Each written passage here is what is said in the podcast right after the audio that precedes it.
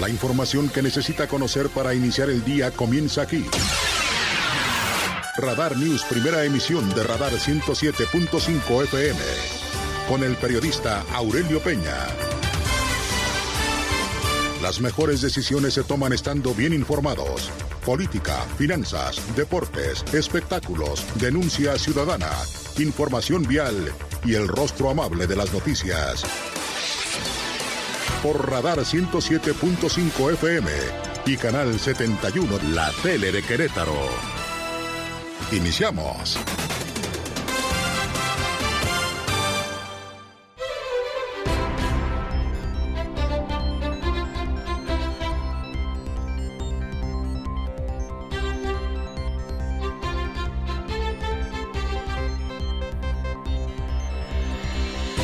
¿Qué tal? ¿Cómo le va? Muy buenos días. Gracias. Además, los saludo como siempre con muchísimo gusto. Son ya casi las 6 de la mañana en este viernes 3 de marzo del año 2023. Como siempre, me da mucho gusto saludarlo en este espacio informativo a través, a través de la 107.5 de la frecuencia modulada. Le saluda a su amigo servidor Aurelio Peña y lo acompañaremos, si nos lo permite naturalmente, hasta las 9 de la mañana del día de hoy para informarle de lo más importante que ha ocurrido en Querétaro, México y el mundo. Como siempre, muy amable. Gracias también que nos hace favor de seguirnos, de vernos a través de las redes sociales en la www.radarfm.mx. Gracias en Twitter, en arroba radar news 1075 y muy amable, gracias a través del Facebook si nos quiere dar like, a través de la diagonal radar news QRO para que se ponga en contacto con nosotros. Gracias también a través de Radar, a través de Radar TV, Canal 71, la tele de Querétaro, a través de la señal de Easy y muy amable, gracias vía telefónica, aquí en cabina, en el 442-238-3803, vía WhatsApp, mensaje de texto, audio, video. Recuerde que solamente en este espacio de noticias su denuncia, si es denuncia, en el 442-592-1075, Radar News, primera emisión. Como siempre, muy amable, gracias a todo el equipo que hace posible esta transmisión en vivo y en directo desde Querétaro, Querétaro. Mi Pedro Hernández, de vuelta, de regreso, como siempre, gracias en la producción digital, a Regina Martínez también en la producción de la televisión, gracias y buenos días, y a Lucía Peñanava en la coordinación general informativa. Son las seis de la mañana en punto, las seis en punto, y bueno, ¿qué debemos recordar el día de hoy, en este 3 de marzo, en este 3 de marzo? Bueno, el día de hoy es Día Mundial de la Naturaleza, el Día Mundial de la Naturaleza, según la Asamblea General de la Organización de las Naciones Unidas se decidió proclamar este 3 de marzo como el Día Mundial de la Naturaleza. El objetivo es hacer conciencia acerca del importante valor que tiene la fauna y la, la flora, la flora en un ambiente, ambiente salvaje. La fecha elegida marca además el aniversario de la aprobación en 1973 de la Convención sobre el Comercio Internacional de Especies Amenazadas de Fauna y de Flora Silvestre, CITES en sus siglas en inglés, y bueno, pues juega un destacado papel sobre todo en la protección de las especies frente al comercio internacional. Previamente, el 3 de marzo había sido designado como Día Mundial de la Naturaleza en una resolución, por cierto, que se dio a conocer a través de la conferencia eh, de partes o de las partes de CITES, en la que, pues, en su décima sexta reunión que se celebró en Bangkok y en Tailandia el 3 de marzo, del 3 al 14 de marzo del 2013, y bueno, se convirtió a propósito en un tema fundamental en esta naturaleza que obviamente nos obliga a tomar conciencia de lo que tiene que ver con la vida silvestre. Nos brindan también ocasión de celebrar la belleza, la variedad de la flora, la fauna, así como crear, hacer conciencia acerca de la multitud de beneficios que la conservación de estas formas de vida pues tienen sin duda alguna para la humanidad. La celebración de este día también nos recuerda la necesidad urgente de combatir los delitos contra la naturaleza, los cuales acarrean consecuencias de gran alcance en el ámbito económico, medioambiental y social. Hay que referir que desde la Asociación de Ciencias Ambientales, bueno, pues ha impulsado una serie de actuaciones a lo largo a lo largo de los años que obviamente tienen el objetivo de hacer conciencia acerca del valor de la fauna de la flora. Entre ellos destacan proyectos como el voluntariado en parques nacionales de montaña, diversos acuerdos de custodia de los diferentes territorios y lo que se conoce también como el proyecto Río Henares, que obviamente envuelven la necesidad de proclamar a la naturaleza como un bien que debe protegerse a través de las diferentes políticas públicas y que desde, desde el 2013 Obviamente, pues se trabaja a través de la Asamblea General de las Naciones Unidas para que con esta misma convención sobre el comercio internacional de especies amenazadas de fauna y flora, Día Mundial de la Naturaleza, para celebrar la fauna y la flora y hacer, bueno, pues sensibilizar, sensibilizar al público en general sobre la relevancia, la importancia de este día para el cuidado del medio ambiente, particularmente de la naturaleza, la naturaleza que somos también los seres humanos, la naturaleza en la que estamos inmersos en un ambiente cotidiano y que obviamente pues debe servir para conservar la vida silvestre a través de los diferentes proyectos a nivel nacional, a nivel internacional y mantener esa alianza para la supervivencia de los grandes, por ejemplo, de las grandes especies, una de las iniciativas obviamente más notables que han trascendido desde la sede de la Organización de las Naciones Unidas a nivel internacional. Bueno, muy amable, gracias. Son las seis de la mañana con cuatro minutos, seis con cuatro. Bienvenidos, bienvenidos, bienvenidas. Comenzamos y estas son las noticias. El resumen, Radar News.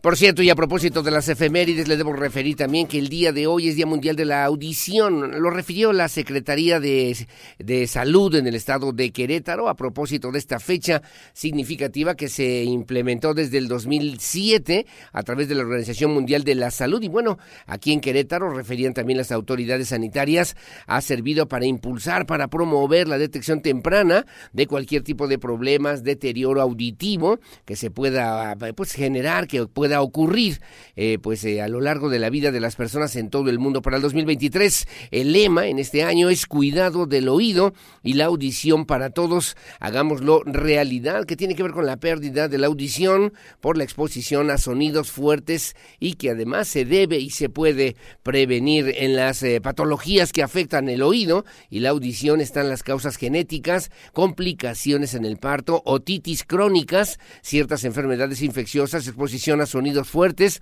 uso de medicamentos ototóxicos y el envejecimiento, la detección temprana de la pérdida de audición y de las enfermedades ototológicas, otológicas, es fundamental para poder ofrecer un tratamiento oportuno, refiere hoy la Secretaría de Salud en el estado de Querétaro, recomienda la prueba del tamiz auditivo neonatal que se realiza en el Hospital General, por ejemplo, de Cadereyta, en el Hospital General de Jalpan de Serra, en el Hospital General de San Juan del Río, en el Hospital de Especialidades del Niño y la Mujer aquí en el estado de Querétaro, donde además se refiere a los recién nacidos con pruebas de tamiz neonatal auditivo positiva a hipoacusia para realizar estudios complementarios que confirmen los padecimientos o el padecimiento, reciban el tratamiento adecuado y manejo oportuno, ya que cuentan con el personal altamente capacitado en el servicio de audiología, refiere hoy la Secretaría de Salud en el estado de Querétaro. Bueno, gracias. Las seis con siete en otro tema. También le comento a usted que el titular de la Secretaría de Desarrollo Sustentable, Marco del Prete Tercero, inauguró las oficinas de la empresa. Es una empresa importante del sector inmobiliario. Se llama Wellbill o WeBill, eh, misma que, por cierto, tiene eh, pues considerado una inversión de poco más de 600 millones de pesos durante este año 2023, así como la generación de al menos 500 empleos directos a través de los diferentes proyectos de construcción que encabezan su en su discurso, el titular de la CEDESU reconoció la labor que realizan los empresarios, los empresarios queretanos, pues se encargan de generar empleos de calidad, de crecimiento económico, mientras que en el Estado funciona como un vínculo también importante para pues dar a conocer esas buenas noticias. Además, además de reconocer a los integrantes de esta empresa por ser un equipo de jóvenes, de jóvenes emprendedores, Marco del Prete destacó que la industria que representan tiene una importante para Querétaro, pues se representa o significa el desarrollo inmobiliario, la construcción, que representan casi el 10% del Producto Interno Bruto en el estado de Querétaro. Así lo refirió el secretario Marco del Prete Tercero. Que Querétaro, eh, como yo siempre lo digo, y nos lo han dicho este, eh, gobiernos extranjeros, Querétaro entrega, Querétaro cumple, Querétaro delivers, como dicen los, los americanos, y, y entrega lo que promete. Y en este caso, pues eh, a través de, ustedes estamos entregando orden, estamos entregando certeza, estamos entregando crecimiento económico, el, que tengan desarrollos comerciales, desarrollos habitacionales, desarrollos industriales, pues le agrega valor a nuestra, nuestra oferta de, de negocios. Bueno, muy amable, gracias. Las seis de la mañana con nueve minutos, seis nueve. Ahí estuvieron también Alejandro Cáceres, eh, pues dio a conocer justamente que esta empresa de jóvenes con un promedio de edad por debajo de los 30 años y en 18 meses a través de diferentes proyectos han tenido ventas también significativas importantes aquí en el estado de Querétaro, además de Armando Bucio, el director comercial justamente de WeBuild y que pues reconoció el trabajo de la administración estatal para generar las condiciones que propician refirió también así el emprendimiento permanente para el desarrollo económico de Querétaro. Las seis de la mañana con nueve minutos. Bueno, y a propósito de desarrollo, déjeme comentarle también que Luis Nava sigue allá en los Estados Unidos, allá en la zona de California. El día de ayer invitó a otra empresa también para que pues se instale, se desarrolle, se generen también alternativas y opciones importantes para las y los queretanos a través de Bloque. Querétaro tiene, dijo el alcalde, tiene talento para el desarrollo de la industria creativa en beneficio de la juventud queretana en su último día de actividades por el estado de California en los Estados Unidos. Luis Nava, bueno, bueno, pues visitó el cuartel general de Nvidia, una empresa líder mundial en el desarrollo de procesadores gráficos, inteligencia artificial, interfaz, interfaz de programación de aplicación e inteligencia artificial, con quienes ofreció áreas de colaboración para el impulso de esta industria creativa en Querétaro, como son, por ejemplo, la instalación de un eh, pues de data center en Querétaro o la capacitación e impulso de profesores e investigadores en esta materia. La expectativa de un acuerdo con Nvidia cobra también relevancia si se toma en cuenta pues que tiene alianzas para el desarrollo de software y aplicaciones para la creación de, pues, de experiencias inmersivas y que pues en esta relevancia cobran para la eh, pues el crecimiento de la industria de la industria creativa de los videojuegos a nivel global que se puede hacer desde Querétaro. Luis Nama continuó también con una serie de visitas a empresas, charlas con empresarios dedicados a la industria de la innovación, la inteligencia artificial y el desarrollo de tecnologías para mostrar con iniciativas como el próximo Centro de Innovación y Tecnología llamado Bloque, aquí en Querétaro, que será una gran incubadora de talento que generará seguramente grandes oportunidades para el desarrollo, sobre todo para las y los jóvenes queretanos. Así lo refirió el alcalde de Querétaro, Luis Nava Guerrero. Porque nosotros sabemos que en Querétaro existe el talento, existen jóvenes que verdaderamente tienen la capacidad y ahora lo que necesitan es tener la oportunidad y eso es lo que va a significar bloque, un espacio que brinde oportunidades para que se puedan preparar, para que se puedan capacitar y puedan sacar todo su potencial. Bueno, muy amable, gracias. Las seis de la mañana con 11 minutos, seis con 11 a través de la Secretaría de Cultura. Están haciendo la convocatoria porque el día de hoy, el día de hoy se estará montando una exposición de Querétaro en Los Pinos. Se va a inaugurar el día de hoy allá en la Ciudad de México. Y bueno, pues eh, la invitación hace la Secretaría, la hace la Secretaría de Cultura del Estado de Querétaro para justamente pues darle cobertura, relevancia a este importante evento que se estará montando, inaugurando formalmente el día de hoy allá en Los Pinos, lo que fue en otros momentos, en otros tiempos, la Casa Presidencial y que ahí se estará montando de manera intermitente esta exposición Querétaro en Los Pinos, allá en la Ciudad de México. Bueno, muy amable, gracias. Las seis con doce de la mañana. Gracias por seguir con nosotros. Déjeme comentarle también en otro tema que además eh, parece relevante. Bueno, Querétaro avanza, siguen haciendo un esfuerzo importante para que se convierta en un destino, le llaman dog friendly, como parte justamente de las acciones del programa de capacitación turística a través de esa dependencia que encabeza Adriana Vega Vázquez Mellado. Bueno, pues se presentó a 30 prestadores de servicios de las ramas de hotelería, restaurantes y operaciones que recibieron la capacitación enfocada en establecimientos que pueden ser considerados como dog friendly con la intención de ofrecerles los conocimientos básicos y los aspectos generales que permitan recibir a turistas que viajen en compañía de sus mascotas, particularmente de sus perros. La jefa del Departamento de Capacitación del Sector, Mónica Valdespino Amaya, detalló que en esta ocasión los establecimientos participantes conocieron las obligaciones y las reglamentaciones pertinentes para que se pueda facilitar facilitar una estancia placentera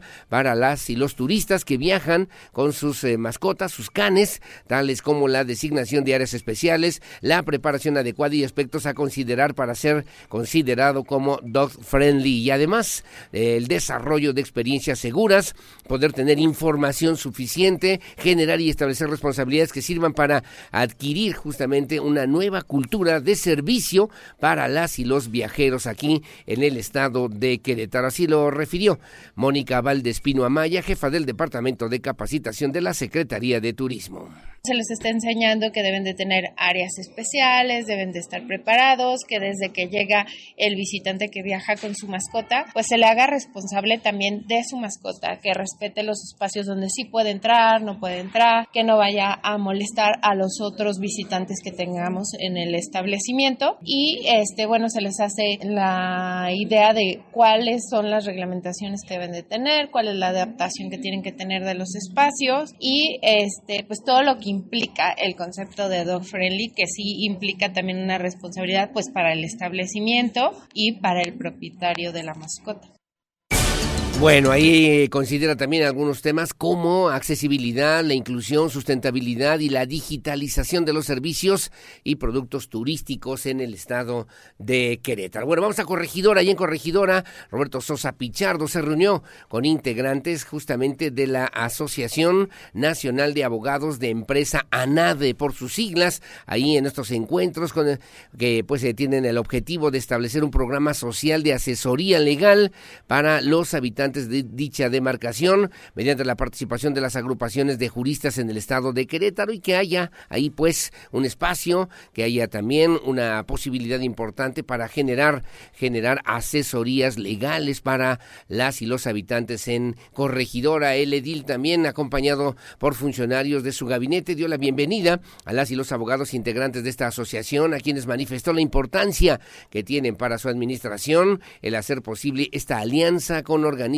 especializados en materia legal en los sectores aeroespacial, inmobiliaria, financiera, entre otros. Refirió también eh, pues el, alcalde Roberto Sosa que bueno, pues esta posibilidad abre también algunas alternativas para contribuir a generar y fomentar una cultura de legalidad a través de la cual la población puede conocer sus derechos básicos, además de que dijo se brindará orientación a la ciudadanía acerca de estos diferentes espacios de asistencia legal que se estarán desarrollando allá en el municipio de Corregidora para que reciban asesoría y apoyo en caso de así requerirlo. Así lo comentó, así lo dijo el alcalde Roberto Sosa Pichardo. Cada vez más la gente se acerca con nosotros a pedirnos ayuda, asesoría legal en todos los casos. Muchas mujeres necesitan, así, lo, así nos lo hacen ver los indicadores, aquí está Patti, Caroline, las dos, muchas mujeres necesitan asesoría muchos familiares que de pronto tienen ellos esta necesidad de, ser atendidos porque no saben en problemas familiares, en el tema de las demandas cuando hay divorcios, el tema patrimonial, son muchos los temas que de verdad necesitamos ayuda porque las áreas jurídicas que hoy tenemos en el municipio no nos damos abasto. Entonces, bueno, pues a partir de ello, con todo gusto y de verdad será un honor para nosotros poder vincular, hay muchas empresas, hoy en el municipio de Corregidora están llegando muchas empresas y sin duda vamos a necesitar todo el apoyo y colaboración por parte también de la NAD. Pero también ahí estuvo Luis Orlando Guzmán Villanueva, el expresidente justamente de la NADE en Querétaro. Resaltó tanto el desarrollo como el crecimiento del municipio de Corregidora, aspectos que son fundamentales y que pues permiten la presencia de las y los abogados de empresa para pues atender las demandas y necesidades de la sociedad de aquella demarcación. Así lo refirió a los micrófonos de Radar News Primera Emisión. Como ANADE Querétaro, nosotros buscamos sumar y ser parte de la Triple X. Academia, empresa y gobierno. Querétaro destaca por la suma de voluntades entre sociedad civil y gobierno, y eso nos diferencia de otras entidades. Y por lo cual nosotros nos encantaría sumar al desarrollo legal de las empresas de manera más activa, que cuenten con nosotros, señor presidente, para lo que se ocupe en cuanto al desarrollo de las empresas, en tener esta sinergia en la cual pues todas y todas podamos sumar un granito de arena para la contribución del desarrollo.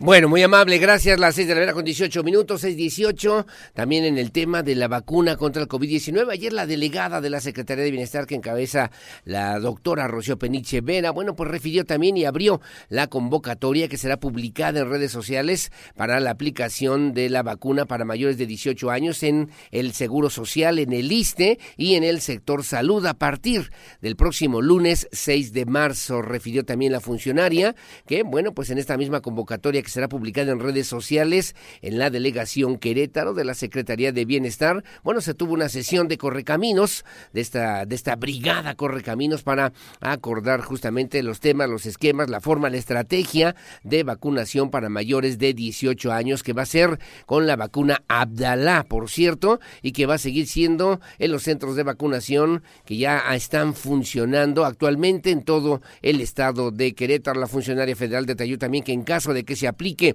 la dosis por primera vez, las personas tendrán que volver por dos aplicaciones más, puesto que este biológico requiere, requiere de al menos tres dosis para que pueda tener eficacia. Así lo señaló, así lo refirió la doctora Rocio Peniche Vera, delegada de la Secretaría de Bienestar.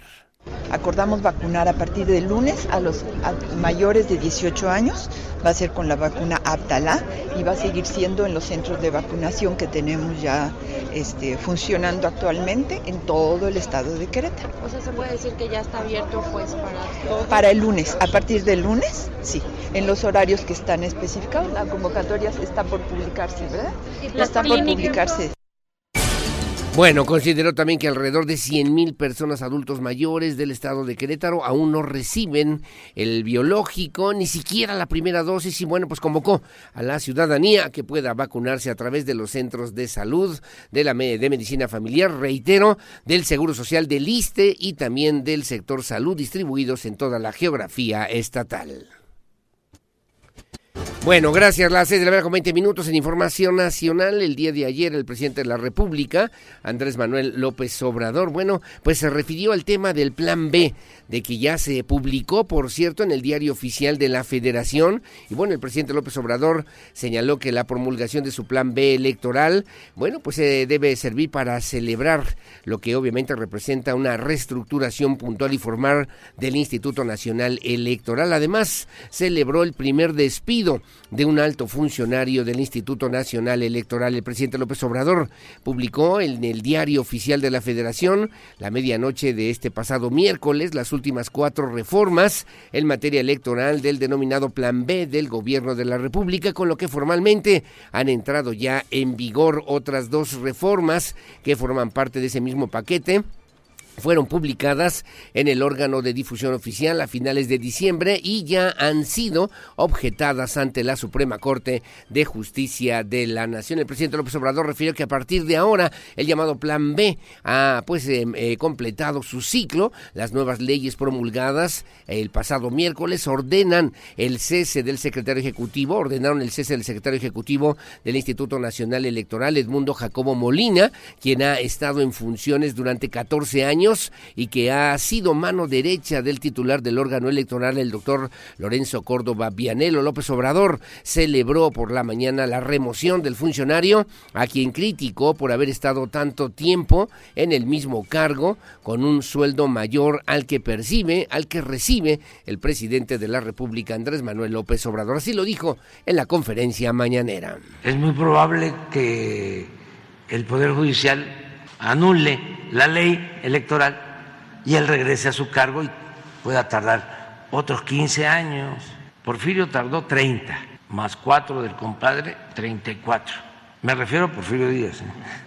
Este, entonces, no, está re bien así. Son unos cinicazos.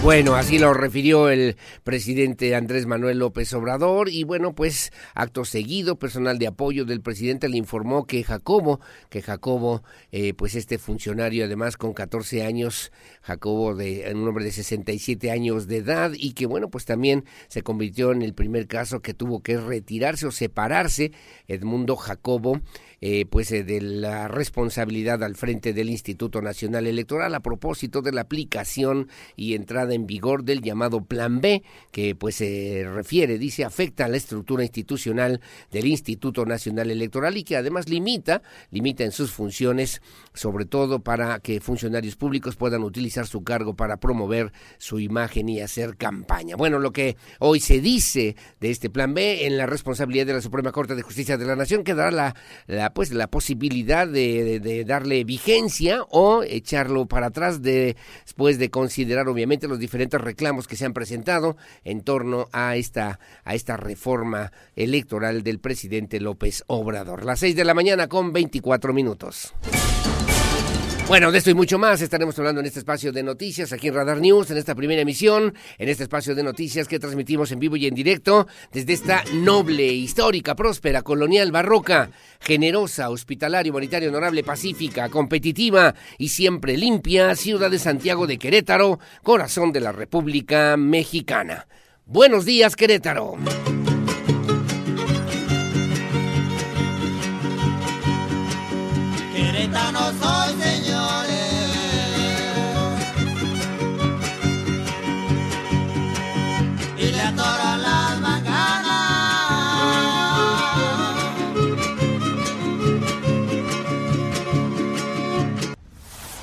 Clima, el pronóstico del tiempo, temperatura y las recomendaciones antes de salir de casa. El clima en Radar News. Bueno, muy amable, gracias. Las 6 de la mañana con 30 minutos, 6.30. ¿Cómo está el clima para el día de hoy? Según el, el, reporte del Servicio Meteorológico Nacional para el estado de Querétaro, le debo comentar a usted, para el día de hoy se espera, se espera además una probabilidad de cielos despejados durante casi todo el día. Sí, todo el día veo incluso escasa, nula, nula nubosidad, por lo menos para el día de hoy. Despejado, temperaturas que van entre los 13 grados la mínima y máximas de 29, 30. 30 grados para el día de hoy. Para mañana sábado, eh, ligeramente nublado, la mínima 14, máxima 29, 30 grados también aquí en la capital queretana. Y el domingo, el domingo igualmente, la mínima, también con calorcito, la mínima 14, la máxima 30, 31 grados, también ligeramente nublado para que tome usted sus precauciones, sus consideraciones del clima aquí en el estado de Querétaro. Veo también ahí en Pinal de Amoles, en la zona serrana del estado de Querétaro, con una mínima de 2 grados y una máxima de 19 grados centígrados. En la zona de Huimilpan 7 con 27 y en Tolimán la mínima 12, la máxima 32 despejado para el día de hoy para que tome precauciones sin probabilidad de lluvia, sí con rachas de viento de hasta 40 kilómetros por hora aquí en la zona centro del estado de Querétaro y obviamente también el fin de semana se espera con esta posibilidad nublado ligero y con rachas de viento también importante para el día de hoy y este fin de semana aquí en la zona metropolitana de Querétaro. Las 6 de la mañana con 31 minutos. Bueno, y le debo referir también, le comento a usted, a nivel nacional, el evento denominado Norte, fuerte a intenso, particularmente sobre los estados de Tamaulipas y Veracruz, además también de pues un efecto denominado Surada, que se generará en la península de Yucatán, el Frente Frío número 37. Ayer veíamos imágenes de cómo amanecieron allá en Sonora, en algunas comunidades, literalmente nevando, nevando. Bueno, pues eh, recorre este Frente Frío en la zona noreste y oriente de la República Mexicana. Va a interactuar con un canal de baja presión que se extenderá hacia el sureste de México. Originará chubascos en Oaxaca y Chiapas. La masa de aire frío asociada al frente frío mantendrá también un ambiente de muy frío a frío extremo sobre el noroeste el norte del país y un evento denominado Norte de corta duración con rachas de viento de hasta 100 kilómetros por hora, oleajes también elevados en las zonas de la costa de Tamaulipas o de las costas de Tamaulipas y de Veracruz. El sistema anticiclónico en niveles medios de la atmósfera, mantendrá durante la tarde ambiente cálido a caluroso en el occidente, centro y en la península de Yucatán. Eh, pues se prevé también temperaturas máximas de hasta 45 grados en las zonas de Morelos, Guerrero, Oaxaca, Veracruz, en la zona sur y Campeche y Yucatán para el día de hoy. Revisábamos ya con estas altas, muy altas temperaturas en varios estados del país, Oaxaca, Veracruz, Campeche y Yucatán, hasta 45 grados de 35 a 40 grados en Morelos, Michoacán, Guerrero, Chiapas, Tabasco y Quintana Roo, y de 30 a 35 grados en Tamaulipas, San Luis Potosí, Nayarit, Jalisco, Colima, Guanajuato, Puebla, Estado de México, eh, también para, en esta misma referencia, parte del centro de la República Mexicana, particularmente hacia los estados de Hidalgo y Querétaro, según señala el Servicio Meteorológico Nacional, para que tome usted sus precauciones. Información policiaca. Radar News. Gracias, son las 6 de la mañana con 34 minutos, 6.34. Déjeme comentarle también en información policíaca para el día de hoy. Justamente, pues le comento a usted que fue detenida una persona, está en la zona de Colinas del Pedregal. Se le señaló justamente después de una denuncia a través del 911 del número de emergencias por el delito de robo a lugar cerrado. Le debo comentar que a través de las cámaras del C4 en la colonia Colinas del Pedregal, luego de un reporte ciudadano en el que se alertó de un individuo al interior de un inmueble en esa zona. Una vez que arribaron ahí los elementos de la Secretaría de Seguridad Pública Municipal a la ubicación proporcionada, se informó que efectivamente una persona del sexo masculino había sido descubierta en el momento en que intentó sustraer un refrigerador y otros objetos, pero se evitó que huyera y de inmediato se solicitó la presencia de los uniformados en el municipio de Querétaro, quienes procedieron a su puesta a disposición por lo anterior le fueron leídos sus derechos que le asisten y presentado, trasladado ante la Fiscalía General del Estado de Querétaro por el delito de robo a lugar cerrado.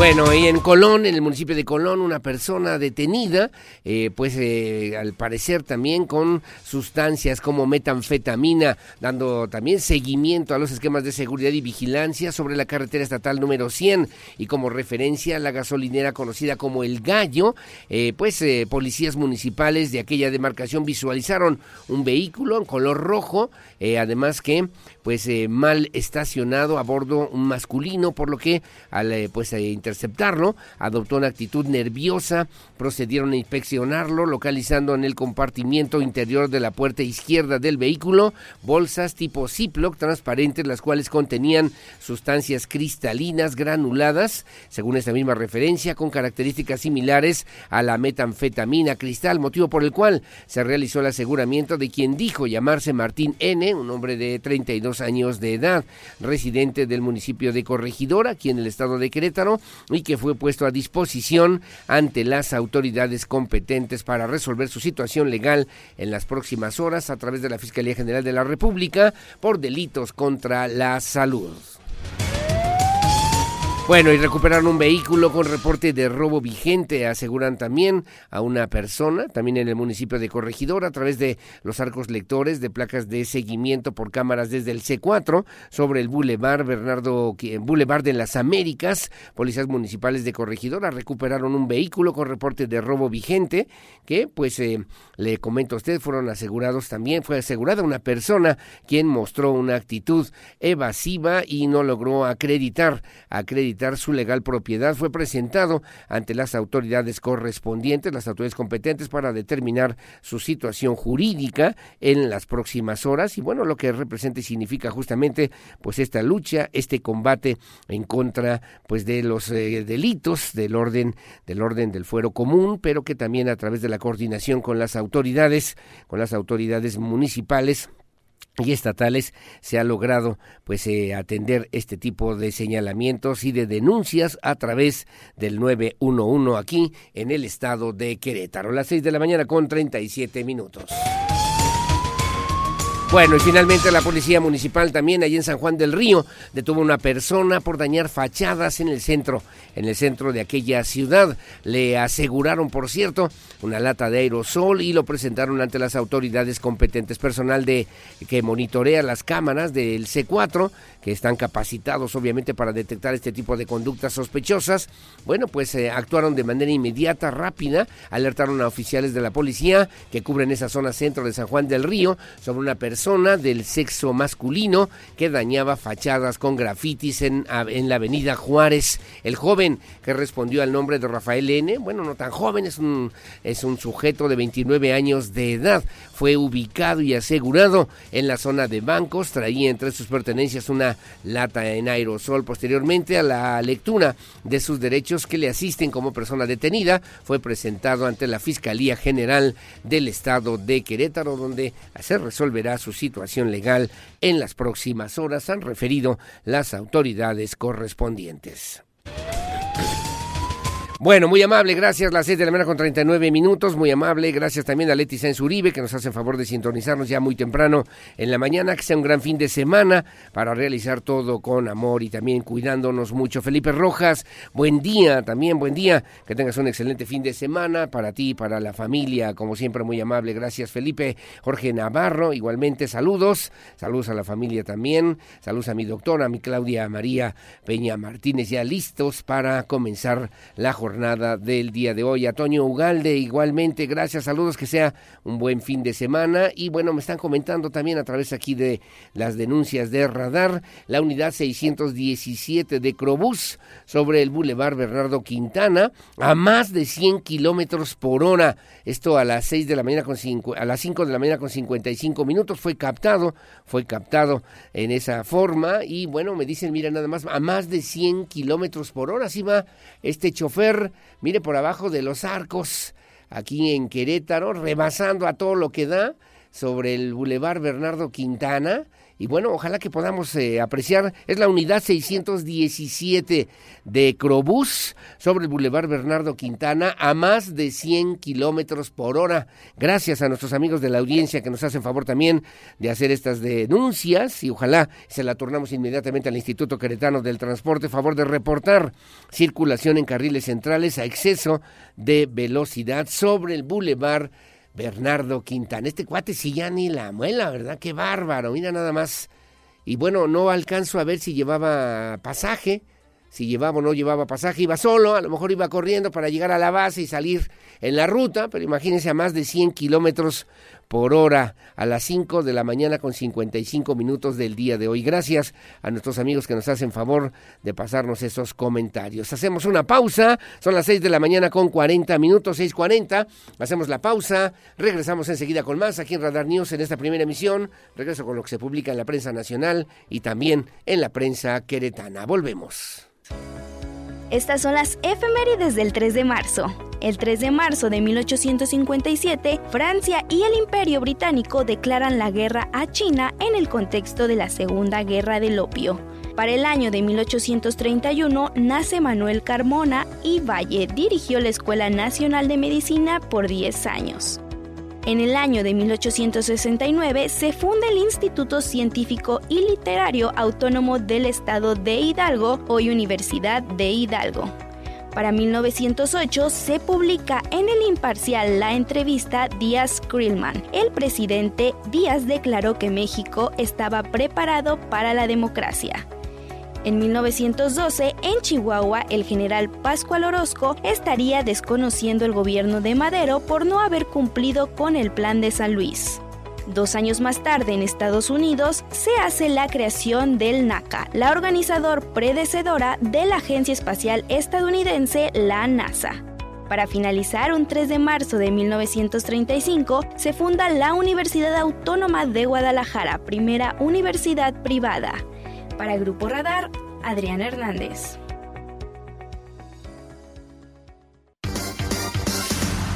Para estar al día, necesitas saber qué pasa en México. Estas son las notas más importantes de los periódicos nacionales en Radar News.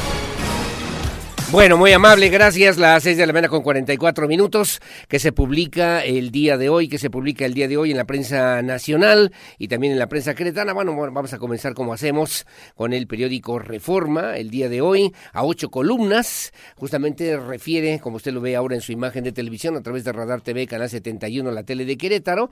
Dice a ocho columnas, advierten pesadilla, lo pone entre comillas, con inicio de plan B.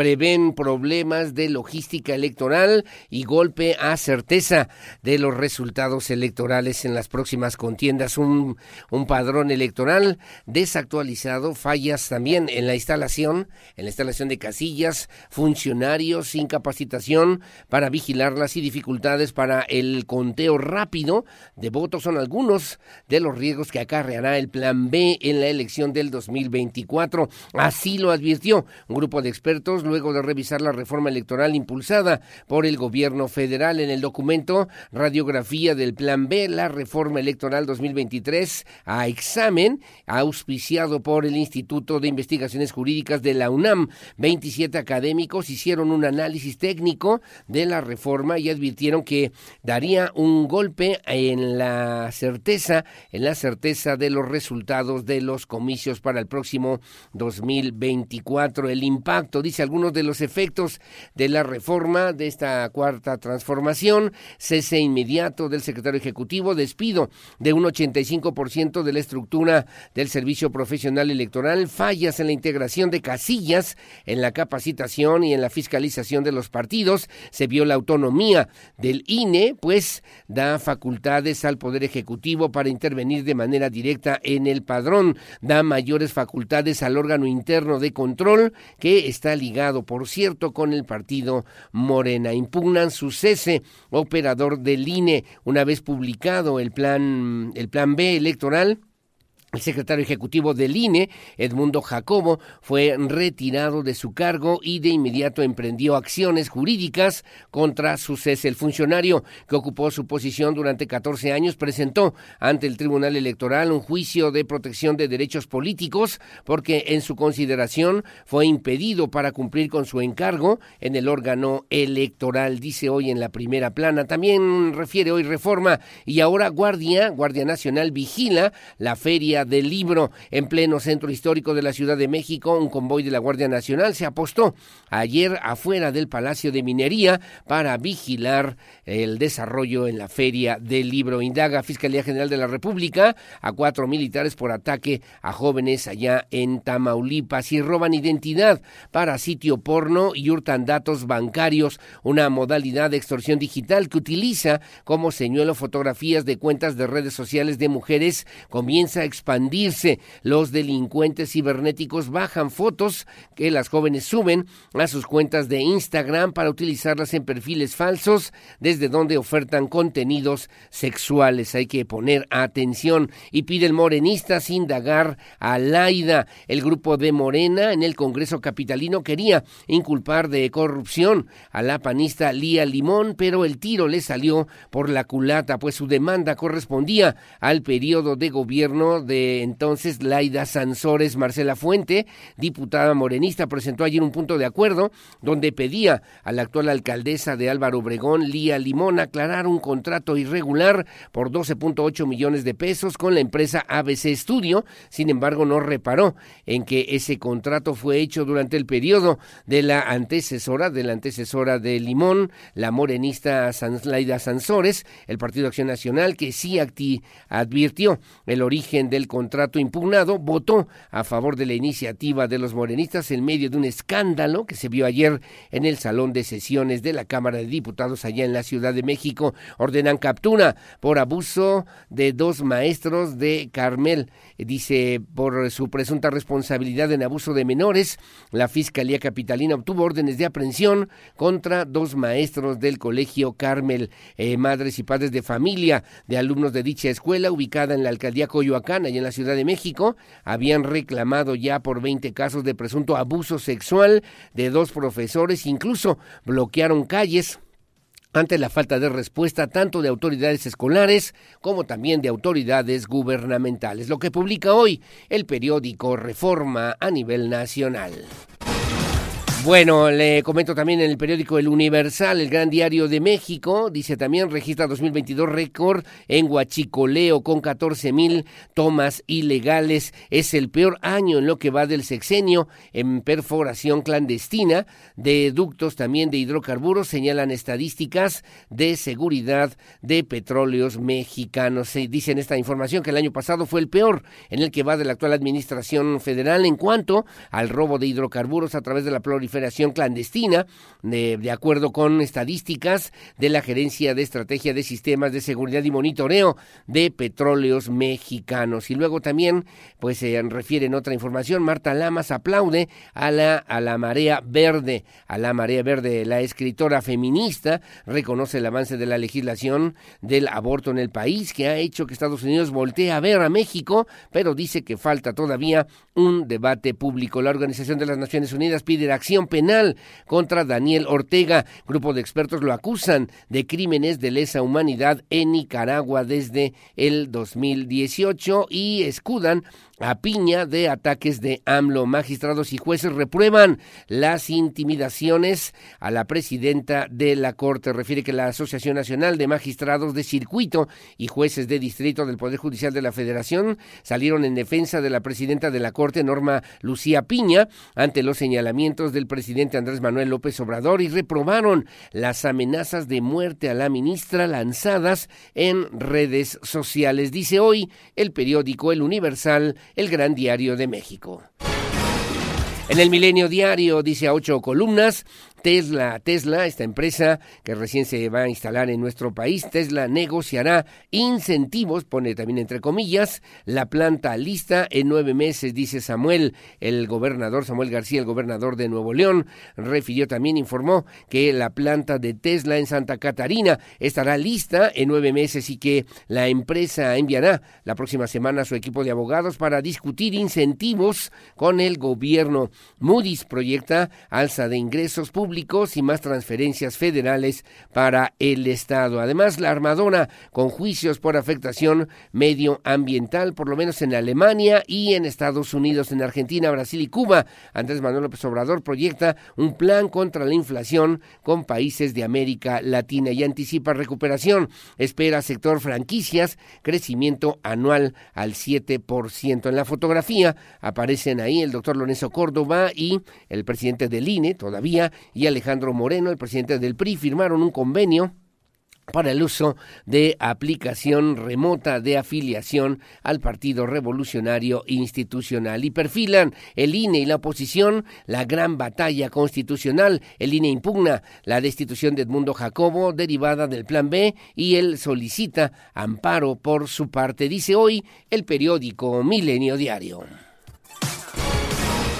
Gracias. En Excelsior, rápidamente, cuando son las 6.53 de la mañana, inicia la batalla legal por reforma electoral, mientras Morena dijo que defenderá el plan B por todos los medios políticos y también eh, jurídicos. La oposición interpondrá acciones de inconstitucionalidad ante la Suprema Corte de Justicia de la Nación. Se crearon más empleos, pero no para las mujeres. De 409 mil plazas netas generadas, la totalidad fue para los hombres. Dice también, ordenan detener a dos por abuso sexual en escuela, luego de que papás del colegio, del colegio Carmel, cerraron vialidades, la Fiscalía Capitalina liberó dos órdenes de aprehensión en contra de esos maestros abusadores. En Nicaragua, crímenes contra la humanidad, ejecuciones extrajudiciales, detenciones arbitrarias, tortura y privación de la nacionalidad son algunas, algunos de los crímenes de lesa humanidad que comete el gobierno de Nicaragua, ya en el régimen del señor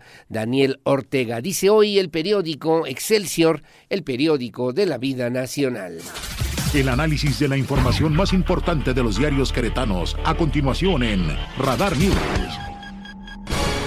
Gracias, las 6.54 de la mañana en el diario de Querétaro, que dije mi amigo Mario León Leima, dice también a ocho columnas, ultimátum a piperos, inicia, inicia empadronamiento de la CEA, de la Comisión Estatal del Agua, para evitar el desorden y los abusos con el agua. Las autoridades estatales pusieron un ultimátum a los piperos con la llegada del nuevo reglamento que regulará su servicio, por lo que tendrán seis meses para poder regularizarse y evitar ser acreedores a multas y sanciones. El vocal ejecutivo de la CEA Luis Alberto Vega Rico, y explicó que este reglamento tiene un transitorio que eh, vence dentro de seis meses, por lo que comenzarán este mes de marzo con la socialización con las empresas y personas que tengan pipas de agua para que conozcan el nuevo reglamento. Dice también eh, sin tabaco, menos sobremesa y gasto. Los eh, tiempos también de permanencia se redujeron 15% en los restaurantes en el último mes debido a la nueva ley antitabaco que, por el contrario, no ha afectado a las tiendas de conveniencia ya amparadas. Y luego dice también, escalan ventas de autos eléctricos entre enero y noviembre del 2022. Se registró un incremento de 6.3% en la venta de vehículos híbridos y eléctricos en Querétaro, de acuerdo con información de la Asociación Mexicana de Distribuidores de Automóviles. Isabel Fernández grabará su primer especial de Stand Up. Stand Up, dice también la comediante queretana, se presentará el 4 de marzo en el Teatro Metropolitano con Tengo Prisa, show que mostrará cómo funciona su mente. Y bueno, también 51 juegos sin ganar, 6 seis padres para el fracaso emplumado. La maldición de visitantes ya pasó ya pasó por Bucetich, Alex Diego, el Piti Altamirano, Leonardo Ramos, Hernán Cristante y Mauro Herc, porque no gana el equipo de Gallos Blancos. Entra en vigor decreto, lanzan ofensiva legal contra el Plan B electoral. Legisladores, organizaciones y partidos políticos trazan ruta para impugnar la reforma, buscan suspenderla mientras se resuelve el fondo de la reforma. Y los olores también son contaminación.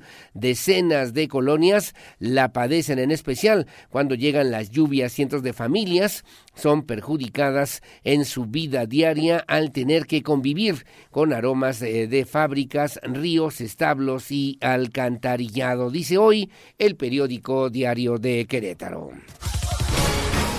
Bueno, y que se publica hoy en el periódico Noticias, la verdad de cada mañana, que dirige la licenciada Aida Garfias Torres, dice ocho columnas, legítima la marcha de, del 8 de marzo, dice la secretaria Murguía. Se esperan unas ocho mil mujeres manifestándose en las calles de Querétaro. La secretaria de Gobierno Guadalupe Murguía estimó que habrá una participación de unas ocho mil mujeres en la marcha para conmemorar el 8M, el 8 de marzo, quienes saldrán a las calles de la ciudad a exigir un alto a la violencia de género, respeto a sus derechos y solución a sus demandas. Compartió que el llamado es eh, poner en el centro de la protesta sus exigencias mismas que reconoció como legítimas, dice la secretaria Murguía.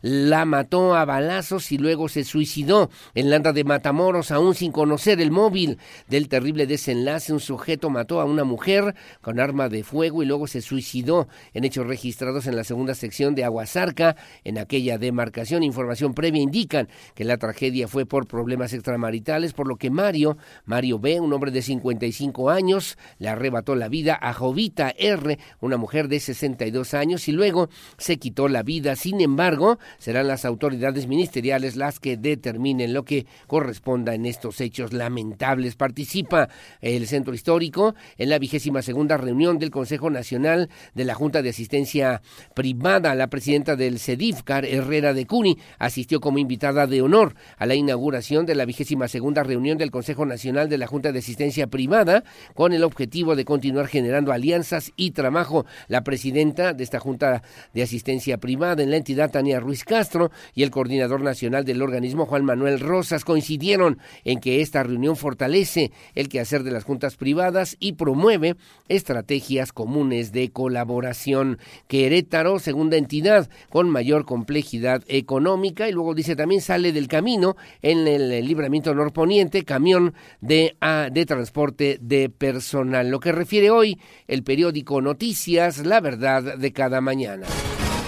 Bueno, y finalmente en el periódico AM de Querétaro, que dije mi amigo Miguel Ángel Flores, dice ocho columnas, disminuye calidad del aire por obras en el 5 de febrero. La carga vehicular generada por la reingeniería del 5 de febrero ha provocado mayor cantidad de emisiones de su lanza. Estrategia de contención, refiere también el día de hoy. Prohibido fumar dentro de las instalaciones. Esta disposición de la nueva, de la nueva Ley General para el Control de Tabaco evita la pena de ser retirado de los lugares para su consumo. Invertirán 10 millones de pesos en cruces viales. La Secretaría de Movilidad Capitalina y colectivos ciclistas buscan mejorar la movilidad y seguridad, por lo que preparan ya una estrategia para reducir incidentes, de, incidentes en las vialidades de la capital queretana. Y luego dice también obesidad imparable, el costo, el costo anual de esta enfermedad en México es de 3.6 billones de pesos de tratamientos médicos para, por complicaciones de este padecimiento que tiene que ver con la obesidad. Dice hoy el periódico AM de Querétaro. Bueno, muy amable, gracias. Son las 7 de la mañana en punto de este ya viernes 3 de marzo del 2023. Hacemos una pausa, hacemos una pausa comercial, regresamos enseguida con más en este espacio informativo. Voy a platicar en un momento más con el diputado Felifer Macías a propósito de su informe de actividades. Más tarde tendremos la colaboración de nuestra abogada, abogada, defensora de los derechos humanos, activista Maricruz Ocampo y más tarde platicaremos con el secretario de Desarrollo Agropecuario, Rosendo Anaya a propósito de los apoyos al sector rural, al sector agrario aquí en Querétaro, pero también de el tema de la sequía que este 2023 se ve también que puede recrudecer las crisis en los sectores, en las zonas también rurales en el estado de Querétaro. Hacemos una pausa, su opinión siempre la más importante, son las 7 con 1, una pausa y volvemos enseguida con más. En un momento estamos de regreso. Radar 107.5 FM y Canal 71, la tele de Querétaro. Radar. Información local. Radar News. Bueno, muy amable, gracias. Las 7 de la mañana con 3 minutos, 7.3. Gracias por seguir con nosotros. El coordinador estatal de protección civil, Javier Amaya, informó que ya preparan el operativo para, eh, pues, que se estará implementando justamente empresas y bordos en el estado de Querétaro durante la temporada de calor para evitar que las personas, pues, eh, se metan, ingresen a nadar y que existen riesgos, riesgos que, pues, obviamente están latentes, evitar que eh, la gente tenga algún accidente, que se va ahoguen, pues, y están participando ya autoridades de protección civil en los 18 municipios del estado de Querétaro. La información la tiene mi compañera Andrea Martínez. Ya se prepara el operativo que se implementará en las presas y bordos del estado de Querétaro durante la temporada de calor, informó el coordinador estatal de protección civil, Javier Amaya Torres. Dio a conocer que ya se trabaja con autoridades de protección civil de los 18 municipios para implementar acciones preventivas en estos cuerpos de agua. Recalcó que el objetivo es evitar que las personas que acudan a las presas y bordos se metan a nadar, ya que existe el riesgo de que puedan ahogarse. Este año pues vamos a tener el operativo igual que el año pasado, vamos a tener presencia en donde más se puede. No podemos ser este, omnipresentes, pero sí estar eh, con apoyo de la, de la, Policía Estatal y de las policías municipales eh, visitando bordos y, y presas para que, para que no tengamos accidentes. Amaya Torres detalló que como parte de los recorridos que se llevarán a cabo en las presas y bordos, la Policía Estatal y las policías de los 18 municipios pedirán a las personas que eviten realizar actividades acuáticas con el fin de evitar accidentes. Agregó que las coordinaciones municipales de protección civil llevan a cabo la instalación de señalética de los riesgos que corren las personas que deciden ingresar a nadar a los cuerpos de agua. También indicó que con motivo de las vacaciones de Semana Santa se realizarán supervisiones en balnearios y hoteles que cuentan cuentan con albercas para verificar que cuenten con las medidas de prevención respectivas. Para Grupo Radar, Andrea Martínez.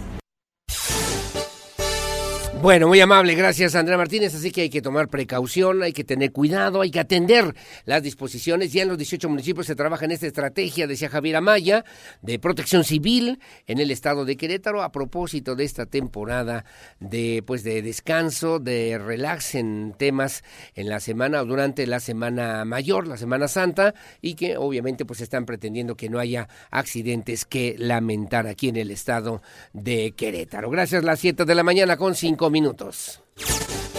Bueno, la delegada de la Secretaría de Bienestar en el Estado de Querétaro, Rocío Peniche Vera, informó que la próxima semana iniciará, el próximo lunes 6 de marzo, iniciará la vacunación de refuerzo para COVID-19, esta vacuna con en este eh, biológico Abdalá, que requiere de al menos tres dosis eh, y que se estará aplicando en el Estado de Querétaro. Todavía hay muchas personas mayores de 18 años que no tienen ni la primera dosis. Si así fuera, se requieren al menos tres dosis para que la vacuna pues sea efectiva. Refirió también la funcionaria que esta aplicación de este biológico será exclusivamente para mayores de 18 años. Diego Hernández tiene los detalles. Será la próxima semana que la delegación Querétaro de la Secretaría de Bienestar inicie con la inoculación de refuerzo contra COVID-19 con la vacuna Abdala esto exclusivamente para adultos, informó Rocío Penichevera, titular de esta dependencia aquí en Querétaro. Las jornadas de vacunación, ayer tuvimos sesión de correcaminos y acordamos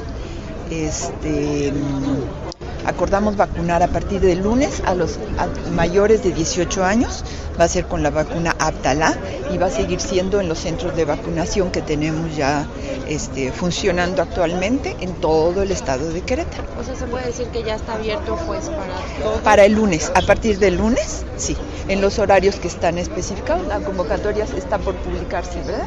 está por publicarse será en las clínicas del Instituto Mexicano del Seguro Social, aquí en Querétaro, donde se estará inyectando esta vacuna de origen cubano.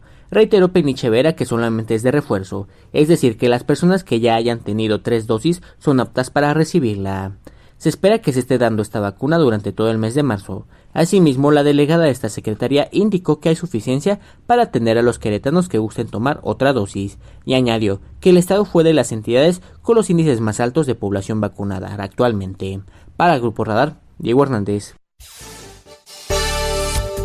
Bueno, gracias, gracias Diego Hernández y que obviamente también hace esta consideración la delegada de la Secretaría de Bienestar. Bueno, pues para atender todavía, reitero, a quienes por alguna razón no se han vacunado contra el COVID-19 y que, bueno, pues obviamente se convierte en esta alternativa, en esta opción para que se pueda, eh, pues, aplicar este biológico aquí en la zona, en la zona, bueno, de hecho, a través del sector salud, del Seguro Social, del ISTE y de las diferentes clínicas en el estado de Querétaro, en las clínicas del sector salud también, que pues cuentan con esta posibilidad para que se reciba la vacuna contra el COVID-19. Gracias, son las 7 de la mañana con 8 minutos. Bueno, se va a celebrar el Día de la Familia en el municipio de Querétaro a través del Instituto Municipal de la Familia. Se celebrará el Día Nacional de la Familia. Será el próximo 5 de marzo a partir de las 10.30 horas en el Teatro de la Ciudad con una obra de teatro. Se llama, se llama también Corazonada. Es eh, luego de una conferencia, una conferencia también magistral descubriendo el amor en familia. Está invitando, justamente están invitando el gobierno municipal de Querétaro a través de este instituto. Y bueno, la directora Lucía Hernández Pinto habló a los micrófonos de Radar News, primera emisión, justamente para no dejar pasar o para pasar inadvertido el día, el día de la familia aquí en el estado de Querétaro, particularmente en la capital queretana.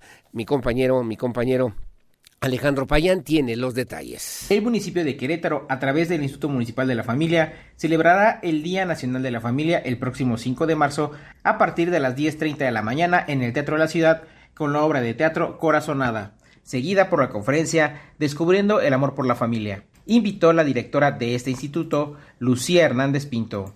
Y el objetivo de esta presentación es poder prevenir el abuso sexual infantil, ¿no? Eh, dotando a los padres de herramientas en caso de sospecha, ¿no? Y de cómo pueden actuar y al tiempo ponerle herramientas claras a los niños y a los adolescentes, a las niñas, sobre este tema desde una manera lúdica, de una manera artística, ¿no? O sea, que, que sí entre por la razón, pero también por la intuición. Entonces, es, es muy tranquila, es, esta es una obra muy buena que, que, además tiene este impacto, ¿no? O sea, sí buscamos integrar a la familia, pero también dotarles de herramientas. Y terminando la obra de teatro, que les comento, dura 50 minutos, eh, terminando esta obra de teatro vamos a tener una conferencia impartida por una neuropsicóloga que nos va a hablar acerca, perdón que nos va a hablar acerca de los vínculos familiares. Finalmente, invitó a las familias y a los interesados a registrar la asistencia y de sus familias con el código QR en las redes sociales del municipio de Querétaro o a través del portal oficial también del municipio de Querétaro. Para Grupo Radar, Alejandro Payán. Bueno, muy amable, gracias, gracias Alejandro Payán. Y bueno, ahí está la obra de teatro Corazonada. La invitación es gratuita para todos quienes quieran asistir justamente este próximo 5 de marzo, ahí en el teatro, en el teatro de, pues en lo que se refiere al teatro de la ciudad, aquí en la capital del estado. Y luego una conferencia, bueno, después de una conferencia también magistral, descubriendo el amor en familia, que obviamente pues representa la institución, decía bien Lucía Hernández Pinto, la institución por excelencia, la institución social por excelencia, la institución más importante para el desarrollo de las personalidades y obviamente que implica y que refiere la necesidad de trabajar constantemente con políticas públicas que incidan en el llamado tejido social aquí en la capital queretana. Gracias como siempre por su compañía. Son las 7 de la mañana con 11 minutos. El secretario de Desarrollo Estatal, el, el secretario de Desarrollo Sustentable, perdóneme usted, en el estado de Querétaro, Marco del Prete, inauguró, ya le comentábamos al principio de este espacio informativo, inauguró las oficinas de la empresa del sector inmobiliario WeBuild, que mismas que invertirán más de 600 millones de pesos durante el 2023. Permitirá, por cierto, la generación de al menos 500 empleos directos a través de los proyectos de construcción que obviamente refiere esta empresa con una visión moderna, actual, competitiva que se está allá instalando, desarrollando en Querétaro y bueno, obviamente que tiene una proyección importante para llegar a los municipios queretanos. Andrea Martínez con los detalles. El secretario de Desarrollo Sustentable Estatal, Marco del Prete III, inauguró las oficinas de la empresa del sector inmobiliario WeBuild, misma que invertirá más de 600 millones de pesos durante este 2023 y permitirá la generación de 500 empleos directos a través de los proyectos de construcción que encabeza. En su discurso, el titular de la dependencia estatal reconoció la labor que realizan los empresarios queretanos, pues se encargan de generar empleos de calidad y crecimiento económico. Que sea un grupo joven de jóvenes, que me decías, menos de 30 años, que están, están involucrados en, esta, en este dinamismo, que, que Querétaro, eh, como yo siempre lo digo, y nos lo han dicho este, eh, gobiernos extranjeros, Querétaro entrega, Querétaro cumple, Querétaro delivers, como dicen los, los americanos, y, de, entrega lo que promete. Y en este caso, pues eh, a través de, de ustedes estamos entregando orden, estamos entregando certeza, estamos entregando eh, crecimiento económico, el, el que tengan eh, desarrollos eh, comerciales, desarrollos habitacionales, desarrollos industriales, pues le agrega valor a nuestra, a nuestra oferta de, de, negocios. Además, destacó que la industria que representan tiene una aportación importante para Querétaro, pues el desarrollo inmobiliario y la construcción representan casi el 10% del Producto Interno Bruto Estatal. También reconoció a los integrantes de la empresa por ser un equipo de jóvenes que emprende. En su intervención, el director comercial de WeBuild, Armando Bucio, reconoció el trabajo de la administración estatal para generar las condiciones que propicien el emprendimiento. A su vez, el director financiero de la empresa, Alejandro Cáceres, dio a conocer que son una empresa de jóvenes con un promedio de edad por debajo de los 30 años y en 18 meses, a través de dos proyectos, ha tenido ventas por 180 millones de pesos. Para Grupo Radar, Andrea Martínez. Bueno, gracias, gracias Andrea Martínez, la 7 con 14 tiene proyectada una inversión de eh, superior a los 600 millones de pesos durante este 2023 y bueno, la generación, como ya también escuchaba usted, de 500 empleos directos a través de los diferentes proyectos de construcción que encabezan. Y yo le comentaba, buscando en los diferentes municipios del estado de Querétaro la posibilidad de hacer crecer justamente este desarrollo inmobiliario para Querétaro en una sinergia obviamente que sirve, que abona al desarrollo económico de nuestro estado. Las 7 de la mañana con 15 minutos. Bueno, le comentaba también que la secretaria de Gobierno, Guadalupe Murguía Gutiérrez, pues refirió también, informó que se espera una participación importante este próximo 8M. La próxima semana es Día Internacional de la Mujer. Se calcula más o menos entre organizaciones, colectivos, colectivos representativos, obviamente, de mujeres que estarán saliendo a pues manifestarse a las calles. Entiendo que es una marcha que se estará realizando en varios estados de la República, incluso allá en la Ciudad de México con una concurrencia importante. Y bueno, pues pues Querétaro no es la excepción. Se ha convocado a varios colectivos feministas con motivo del Día Internacional de la Mujer y bueno, esperan, esperan que obviamente primero la marcha sea una marcha pacífica, sea una marcha ordenada dentro de lo que cabe en el respeto obviamente para la misma sociedad queretana y también de la misma forma pues se expresen libremente consignas, señalamientos, exigencias que son importantes, que es necesario que las autoridades atiendan, conozcan y resuelvan a la mayor brevedad. La secretaria Murguía espera y dijo también que el gobierno eh, del estado también estará atento y estará también abierto, receptivo a atender, escuchar, conocer las exigencias y demandas, denuncias de las mujeres que participarán el próximo 8 de marzo en esta marcha a propósito del Día Internacional de la Mujer. Andrea Martínez tiene la información.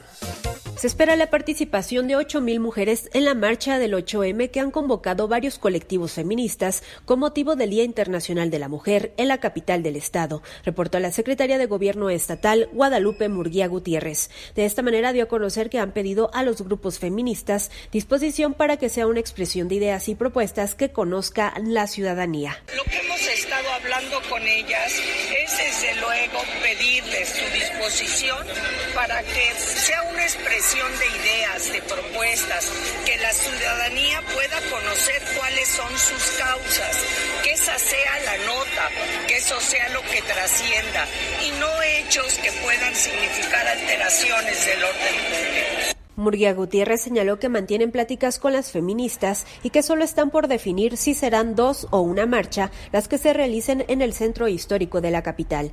No obstante, garantizó que habrá seguimiento y acompañamiento de personal de la Secretaría de Gobierno Estatal a los grupos de feministas que participen en esta marcha, la cual se espera que se realice en paz y en orden y con absoluto respeto a su derecho de manifestarse con libertad. Para Grupo Radar, Andrea Martínez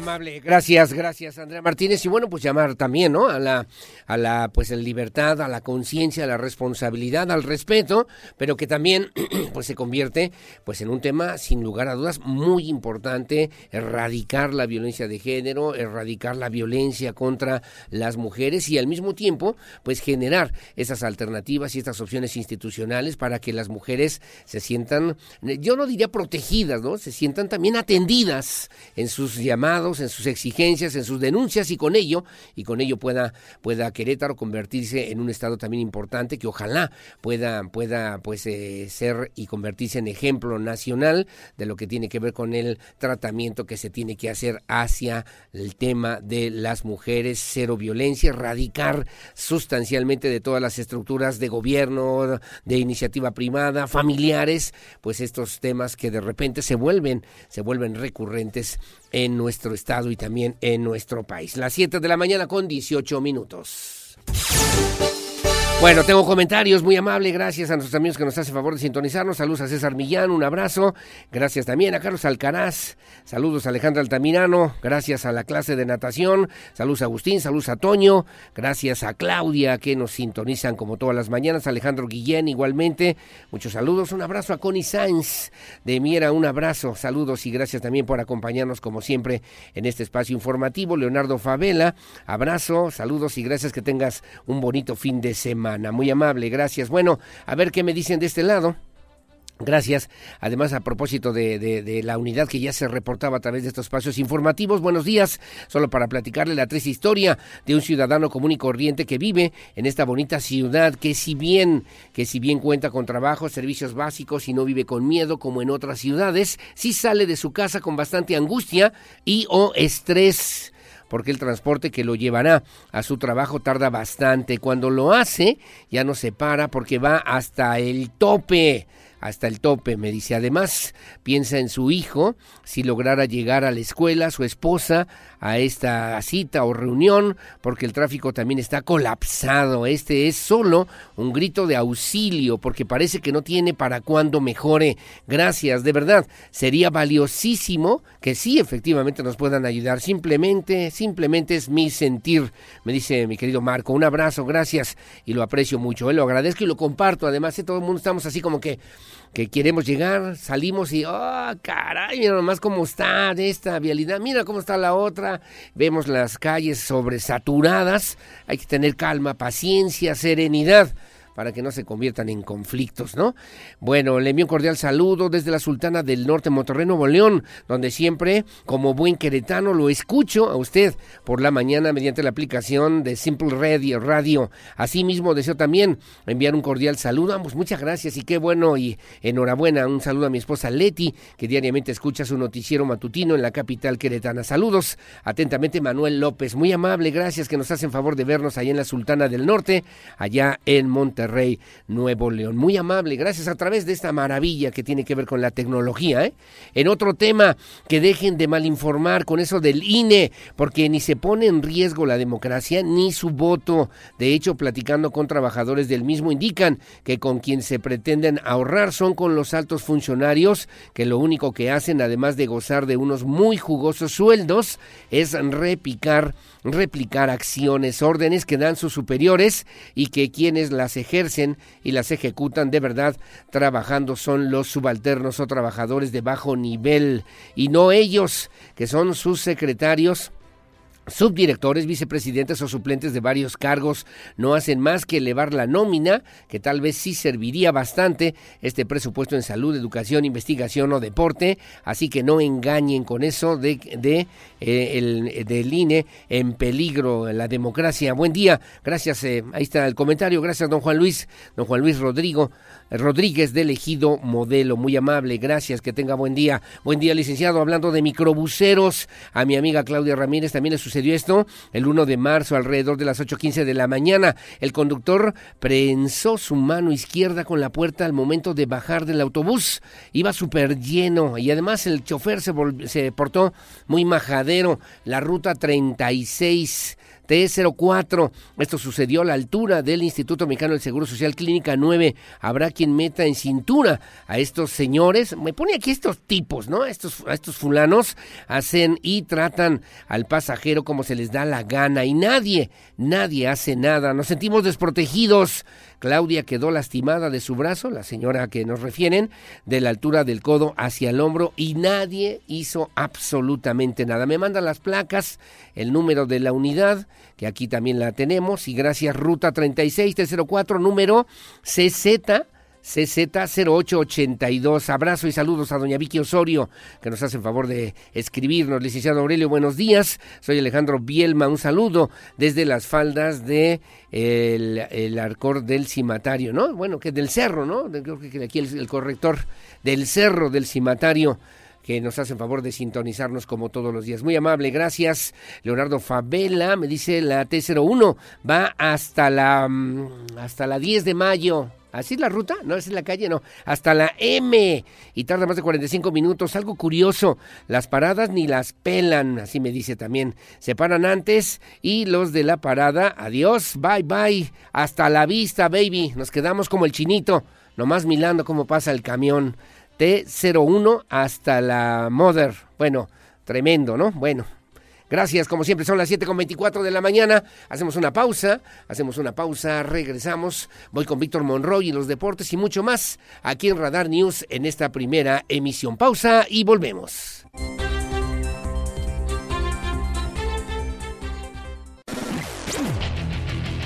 Goles, estadísticas, pasión, victorias, empates, derrotas y todo lo que acontece en el mundo deportivo con Víctor Monroy en Radar Sports. Bienvenidos a la información de los deportes en esta mañana. ¿Qué tal? ¿Cómo le va? Mi nombre es Víctor Monroy. Esta es la información de este viernes. La temporada 2023 de la Fórmula 1 comenzará este fin de semana con el Gran Premio de Bahrein, en donde 20 pilotos buscarán arrebatarle la gloria al bicampeón Max Verstappen de Red Bull, incluyendo a su compañero, el mexicano Sergio Checo Pérez, quien ya conoce lo que es conseguir la victoria en el circuito de Shakir. El piloto mexicano tiene muy gratos recuerdos del Gran Premio de Bahrein, ya que el circuito de Shakir, pues ahí consiguió su primer podio con el equipo de Force India en la edición del 2014. Sin embargo, no es esa su mejor memoria en la prueba durante su última temporada con el equipo Racing Point. El tapatío logró su primera victoria como piloto de Fórmula 1 en el Gran Premio de Bahrein del 2020 tras una espectacular carrera que llamó poderosamente la atención de Red Bull, quien finalmente lo integró a sus filas para la siguiente campaña. la edición 2023 del Gran Premio de Bahrein. Tendré el honor de ser la primera de 23 carreras que componen el calendario de la temporada, comenzando hoy con sus primeras sesiones que pues comenzaron desde las 5.30 de la mañana, la siguiente será a las 9 horas y para el día de mañana la tercera sesión de prácticas libres estará comenzando a las 5.30 y la clasificación será a las 9 de la mañana donde los pilotos buscarán el mejor lugar posible en pues, la salida de este circuito. La largada del Gran Premio de Bahrein será el domingo a las 9 de la mañana. A partir de ahí se deberán completar 57 vueltas al circuito de Shakir para determinar al vencedor de la primera prueba de la temporada de la Fórmula 1. En más información, Diego Coca, entrenador de la Selección Nacional de México, dio a conocer el día de ayer su primera convocatoria con esta lista. Debutará el jueves 23 de marzo contra Surinam en la fase de grupos de la National League. Se trata de 34 jugadores y con estos además se enfrentará a Jamaica. Esta amplia lista de convocados se da debido al trajín que tendrá la plantilla ya que varios militan en el fútbol europeo. Sin embargo, en esta primera cita no hay un recambio importante en el equipo, ya que repiten 20 de los 25 seleccionados que estuvieron en el Mundial de Qatar 2023. ¿Quiénes son los convocados? En la portería, Guillermo Ochoa, Carlos Acevedo, Toño Rodríguez en la defensa, Israel Reyes, Néstor Araujo, Héctor Moreno, Jesús Gallardo, Gilberto Sepúlveda, Kevin Álvarez, Jesús Angulo, Julián Araujo, Jorge Sánchez, César Montes, Johan Vázquez, Gerardo Arteaga. En la media cancha aparecen Luis Romo, Arturo González, Roberto Alvarado, Fernando Beltrán, Carlos Rodríguez, Uriel Antuna, Marcel Ruiz, Eric Sánchez, Luis Chávez, Diego Lainez, Sebastián Córdoba, Edson Álvarez, Eric Gutiérrez y en la delantera aparecen Irving Lozano, Orbelín Pineda, Henry Martín, Roberto de la Rosa, Raúl Jiménez y Santiago Jiménez. Entre los jugadores que no estarán, bueno, pues aparecen algunos como Héctor Herrera, como Rogelio Funes Mori, como Javier Hernández, el Pocho Guzmán, en fin, varios de los cuales pues Diego Coca habló sobre estas ausencias. La voz del técnico de la selección mexicana de fútbol, Diego Coca. No, no, vuelvo a repetir lo mismo, ¿sí? Todos los jugadores mexicanos tienen las puertas abiertas a la selección. Decidiremos nosotros los momentos, ¿sí? Hoy decidimos estos 34. No puedo saber qué va a pasar mañana. Tienen las puertas abiertas. El compromiso de, esta, de este cuerpo técnico, de esta selección, es estar viendo a todos los jugadores que pueden representar a México, estando atentos con su rendimiento y en cuanto detectemos alguno que nos pueda ayudar, sin duda que lo convocaremos. Son decisiones y son gustos. Y los quiero conocer. Y esto no es definitivo. vuelvo a repetir esto, ¿no? Los 34 que no se sientan que son intocables, ni los que no, no los convocaron, que no van a ser convocados nunca, sino que al contrario. Voy a conocerlos, voy a tomar decisiones, voy a estar cerca de ellos, voy a tener una retroalimentación de lo que necesito que tenga cada jugador para ser seleccionado, para, para pertenecer a la selección de México. Y esto es muy dinámico. Todos sabemos que el fútbol es muy cambiante. Hoy están algunos, seguramente estarán otros. En algunos unas convocatorias también querré convocar a jugadores que no conozco para poder tenerlos, sentirlos, conocerlos. Necesito tiempo, necesito trabajo, pero el mensaje que quede bien claro para los jugadores. Los 34 que están hoy es lo que están hoy. Este viernes arranca la jornada número 10 del fútbol mexicano. Mazatlán en contra de Cruz Azul a las 7.05. A la misma hora Necaxa en contra de Tigres a las 9.15 minutos. Tijuana en contra de los rojinegros del Atlas para mañana 5 de la tarde. León ante San Luis. América Pachuca a las 7.05. A las 7.10 Monterrey en contra de Juárez a las 9.5, las Chivas en contra de Santos y para el domingo dos partidos, Pumas en contra de Puebla al mediodía y Querétaro en contra de Toluca a las 7 de la tarde con 5 minutos y recuerde usted la transmisión la podrá sintonizar, la podrá escuchar a través de esta frecuencia del 107.5. Aurelio, hasta aquí la información de los deportes en esta mañana. Gracias, muy buenos días. Mi nombre es Víctor Monroy.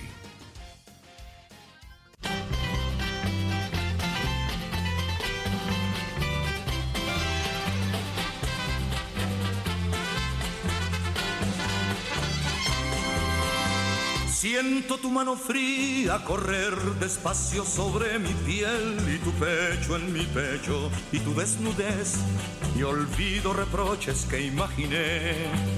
Vente conmigo al huerto que están las rosas. Bueno, muy amable, gracias. Son las 7 de la mañana con 33 minutos. Gracias, mi querido Víctor Monroy, quien más sabe de los deportes aquí en Radar News en esta primera emisión. ¿Qué tal? ¿Le gusta Camila Cabello? ¿Verdad que canta muy bonito? Ah, no, que no es Camila Cabello.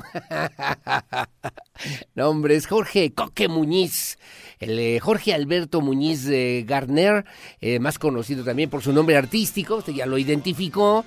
Y además en esta interpretación, obviamente, creo que me parece extraordinaria. Jorge Muñiz, por su mote también artístico, Coque Muñiz. Y bueno, que sin lugar a dudas es un actor, comediante y bueno, pues eh, sí, es, sí, es Marco Antonio Muñiz. Ah, ¿verdad? ¿Qué tal? Entre Camila Cabello, Coque Muñiz y Marco Antonio Muñiz, que obviamente han hecho también una presencia significativa, sobre todo a través de la producción artística, eh, eh, producción artística que se vuelve, se vuelve también en una esencia fundamental para eh, pues la música vernácula, la música mexicana. Y que recordamos esto justamente la de Quiero abrazarte tanto como una de las melodías que lo hicieron, bueno, muchas, eh, bastantes, muy, muy, muy importante en la producción musical en nuestro país y que bueno, pues sin lugar a dudas de esta información, de estas eh, interpretaciones, se ha convertido justamente en una gran herencia y una gran historia musical para nuestro país, para la música mexicana y también en América Latina. Las 7 de la mañana con 35, escándalo.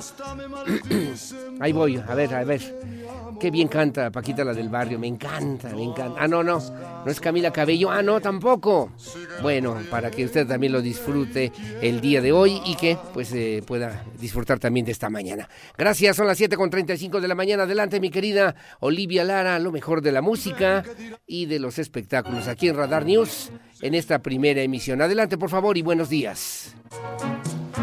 Remontarme a las estrellas, conmigo te llevaría a donde nadie nos viera. Ah, ¿verdad? Ah, ¿verdad? Bueno, que 90 años estará cumpliendo Marco Antonio Muñiz. Bueno, Camila Cabello también, de origen cubano, de origen cubano. Carla Camila Cabello Estrabao. Eh, nació en Cojimar, Cuba, el 3 de marzo de 1997. Cantautora, también actriz. Se integró también, luego se, bueno, pues eh, se lanzó ya como eh, solista. Se hizo conocida al haber sido parte del grupo femenil Fifth Harmony. Fifth Harmony, y que estamos escuchando ahora, por cierto.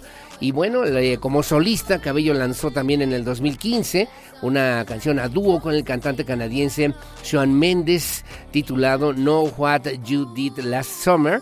La canción alcanzó el número 20 de los Estados Unidos y la número 18 también allá en Canadá. Fue certificada eh, pues eh, también por su calidad como platino por la Recording Industry Association of America en los Estados Unidos en el 2016 lanzó un segundo sencillo con el rapero estadounidense Machine Gun Kelly, titulado también Bad Things, que alcanzó el cuarto puesto en el Billboard Hot 100 de los Estados Unidos. Y en el 2017 lanzó el sencillo, ¿a poco ya tanto tiempo? Fíjate, parece que fue ayer el sencillo titulado Habana, siendo esta la canción principal de su álbum debut Camila, el mismo eh, logró, logró posicionarse en el primer puesto del Billboard número 100 en Estados Unidos y en varios países incluyendo Canadá, Australia, el Reino Unido y también en nuestro país, en nuestro país, que bueno, también le generaron muchos éxitos a nivel a nivel internacional en varios países. El sencillo fue certificado oro y platino en 14 países del mundo. Gracias como siempre, son las 7 de la mañana con 38 minutos. Como siempre, gracias por el favor de su compañía. Olivia Lara, estamos listos para escucharte con atención. Buenos días.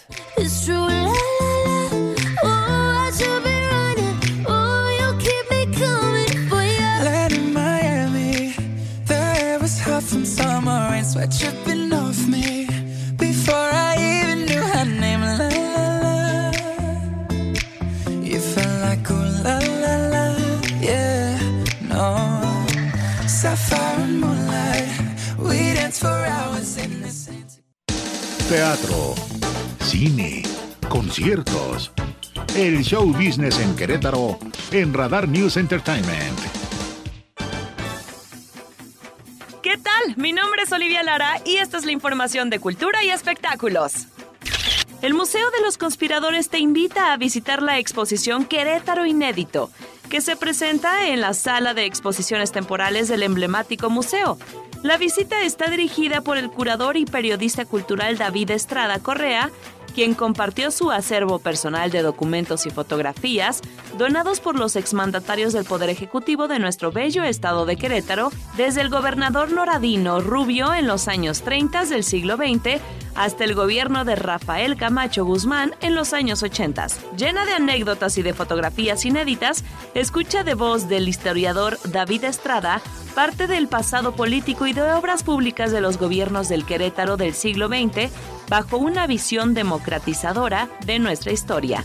La Secretaría de Cultura extendió la permanencia de la exposición hasta el 15 de marzo para goce y disfrute de todos los queretanos y visitantes a la ciudad. No olvides visitar esta reveladora exposición, que estará presente hasta el 15 de marzo. La entrada es libre.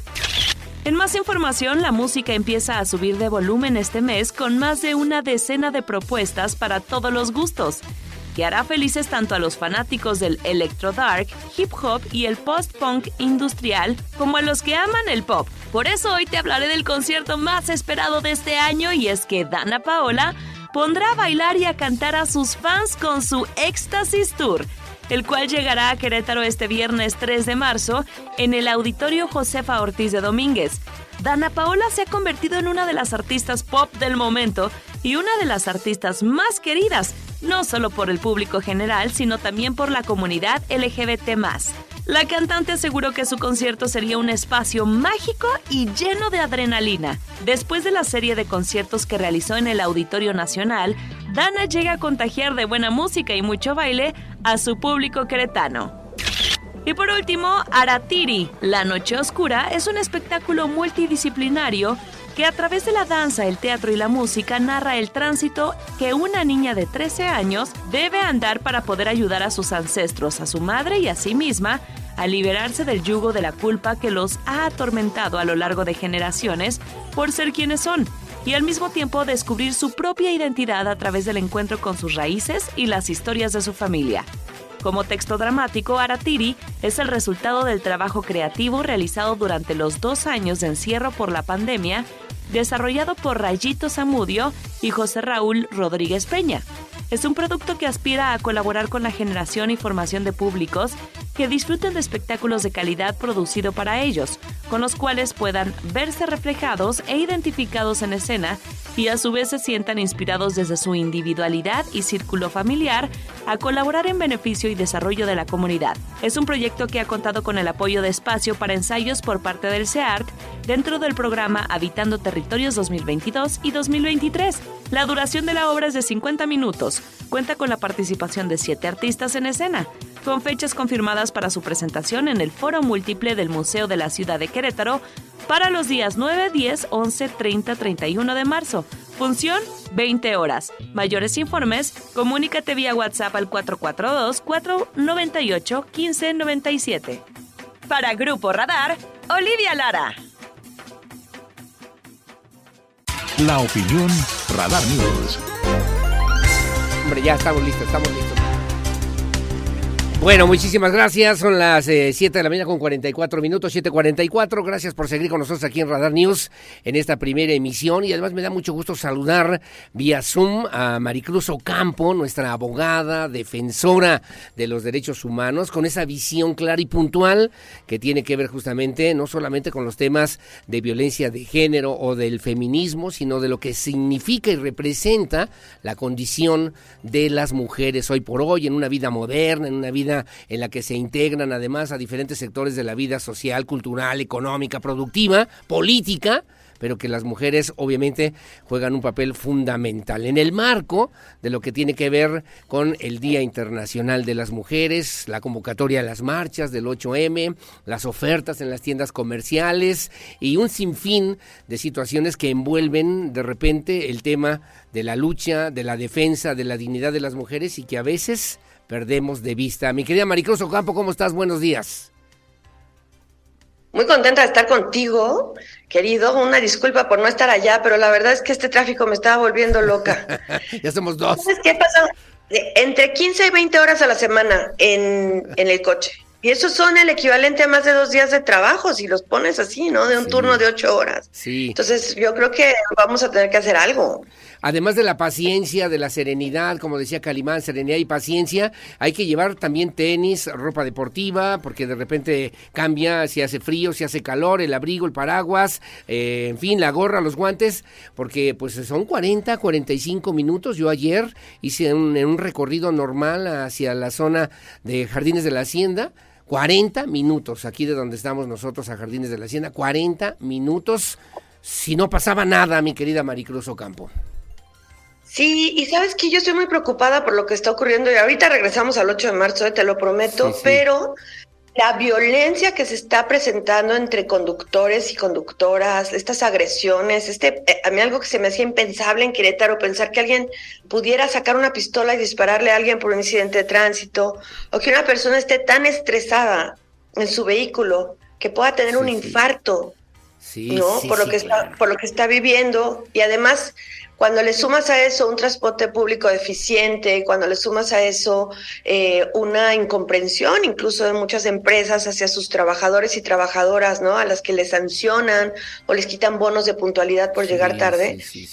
Esto se refleja en los hogares, mi estimado Aurelio, y muchas veces resulta en más violencia al interior de los hogares, porque la violencia se detona con cualquier cosa y esta eh, indignación, frustración, cansancio, calor que provoca estar tantas horas en un vehículo eh, es un detonante para esta situación. Y que, que además te van restando tiempo, ¿no? Tiempo para ti, tiempo para tu familia. Cuando antes hacíamos 10, 15 minutos para llegar a un lugar, ahora hacemos 40 minutos y 40 de regreso y entonces son dos horas al menos, solamente en dos trayectos y esto realmente se vuelve, se vuelve eh, una situación estresante y también muy complicada, mi querida Maricruz Ocampo, que faltaría Claro. sensibilizar para atenderla, ¿no?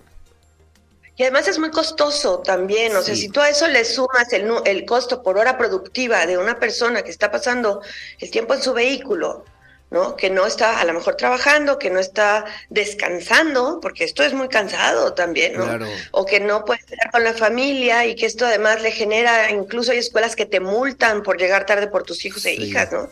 Sí, sí. Hay un impacto diferenciado en las mujeres y creo que eso, eh, yo sé que soy muy monotemática, mis estimados y estimadas radioescuchas, pero no- cuando no se hacen los análisis de este tipo de cosas con perspectiva de género, no se dimensiona lo que esto tiene de consecuencia diferenciada en hombres y mujeres. Y en las mujeres está resultando en violencia, en perder empleos, etcétera.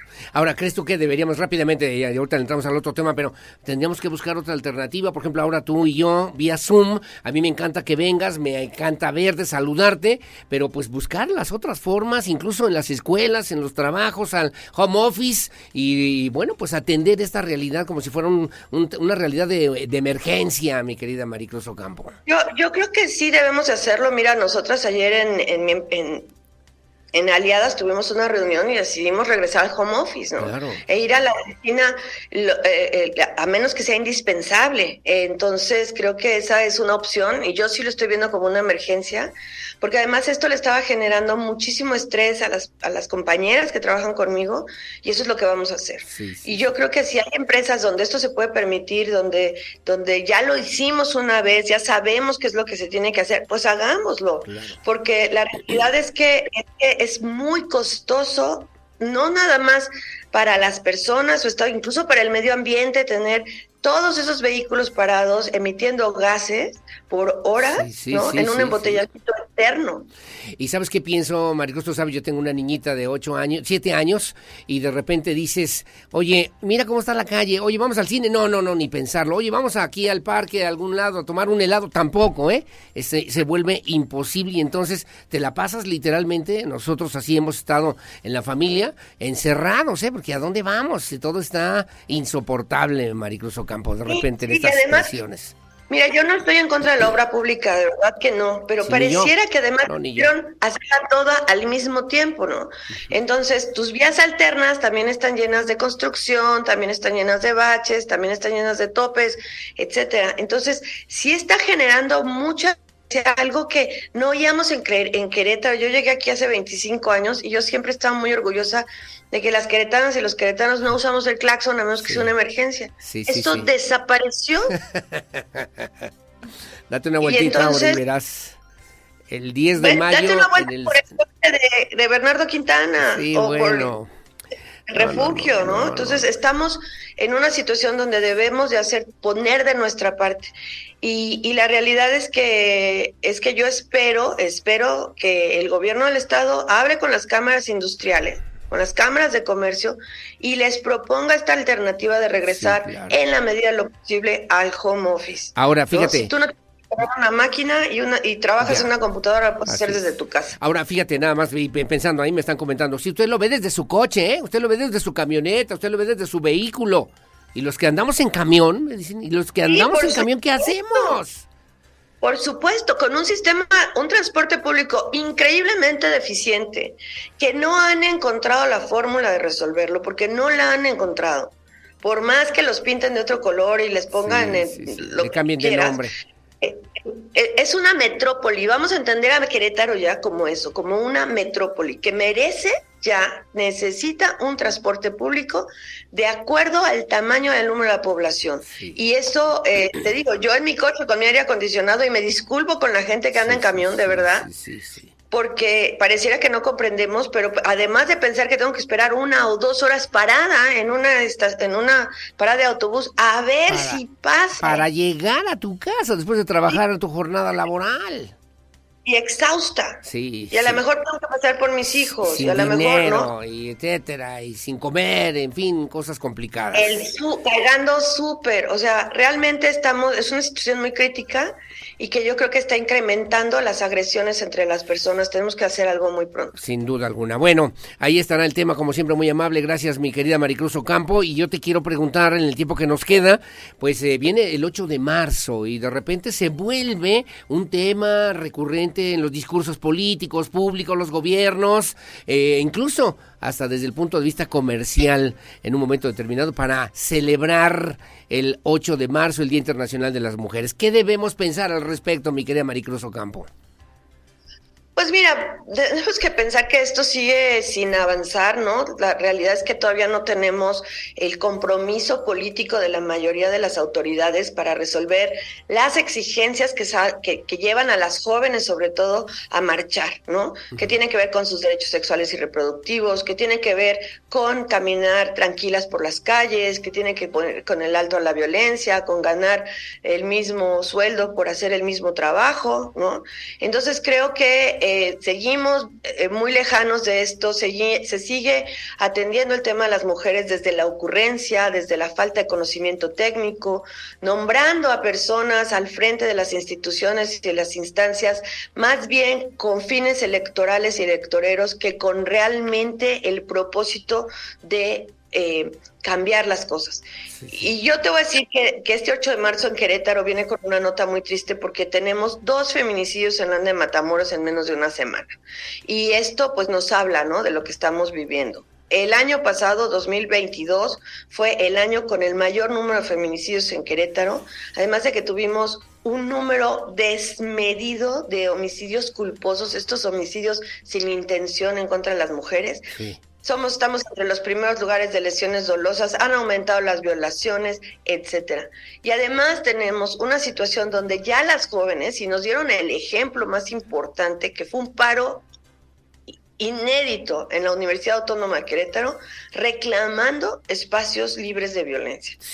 y no podemos pensar que el agua es un hecho aislado, ¿no? Así está todo el Estado y pues yo literalmente sigo sin ver eh, un compromiso real por parte del gobierno del Estado de Querétaro para atender esta situación, Diga- igual que veo un compromiso por parte del gobierno federal. digamos, compromiso, acciones concretas, estrategias, políticas públicas que ya estén enfocadas, encaminadas, orientadas a resolver este tipo de situaciones que hoy agreden, ofenden pues a la sociedad queretana, Maricruz? Sí, y sabes que sobre todo porque las mujeres de Querétaro somos muy, eh, muy puntuales en lo que queremos, ¿no? Lo hemos hecho saber de un montón de formas. Pero se sigue sin escuchar la voz de las expertas, ¿no? Vemos en los consejos que quienes están formando parte de ellos son estas organizaciones a modo de las amigas, de las que les aplauden todo y demás. No hay un punto de vista crítico que, que nos permita decirles y señalarles dónde estamos viendo las cosas que se pueden cambiar y mejorar. Y tú sabes que yo soy muy crítica, pero también soy mucho de propuesta. Sí, lo sé. ¿no? Pero yo puedo sé. hacer mis propuestas contigo y la puedo hacer en, en- en el periódico y las puedo hacer, pero esas personas que realmente tienen que actuar no están escuchando. No, están, no tienen la disposición de realmente abrir los espacios a aquellas que tenemos un punto de vista crítico. Y creo que eso es, es pues, nada más te, te- te da una muestra de realmente dónde estamos. ¿no? Dónde estamos, qué es lo que tenemos que hacer y qué hemos dejado pendiente. Llegará ese momento y, además hace rato escuchábamos a la secretaria de Gobierno Guadalupe Murguía donde señalaba, bueno, ahí está la marcha para el 8 de marzo, la 8M y obviamente pues habrá también una actitud eh, receptiva de atender, de escuchar, de conocer, de interpretar las exigencias que seguramente alrededor de 8 mil mujeres van a salir este, en, este, en este día importante para todos, mi querida Maricruz. Sí, pero a ver, vamos a ver una cosa, Aurelio. Yo Sí. no necesito que me den terapia, ¿eh? O sea, realmente yo no necesito que me escuchen y me digan, ay, sí, pobrecita, te entendemos, y luego me manden a mi casa y al siguiente año quieran volverse a sentar conmigo.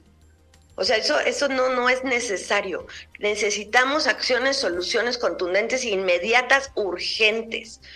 ¿Ok? Entonces, yo no sé cómo le van a explicar a las mujeres de la zona serrana, la zona geográfica más grande de este estado, que están en total abandono, que la directora del Instituto Querétaro de las Mujeres nada más vaya a tomarse la foto en sus giras y no haga absolutamente nada. ¿Cómo les van a explicar a las mujeres de los municipios de Corregidora, El Marqués, Querétaro, etcétera, que no hay suficientes módulos para atender a las casi dos millones de mujeres que habitan esta zona metropolitana?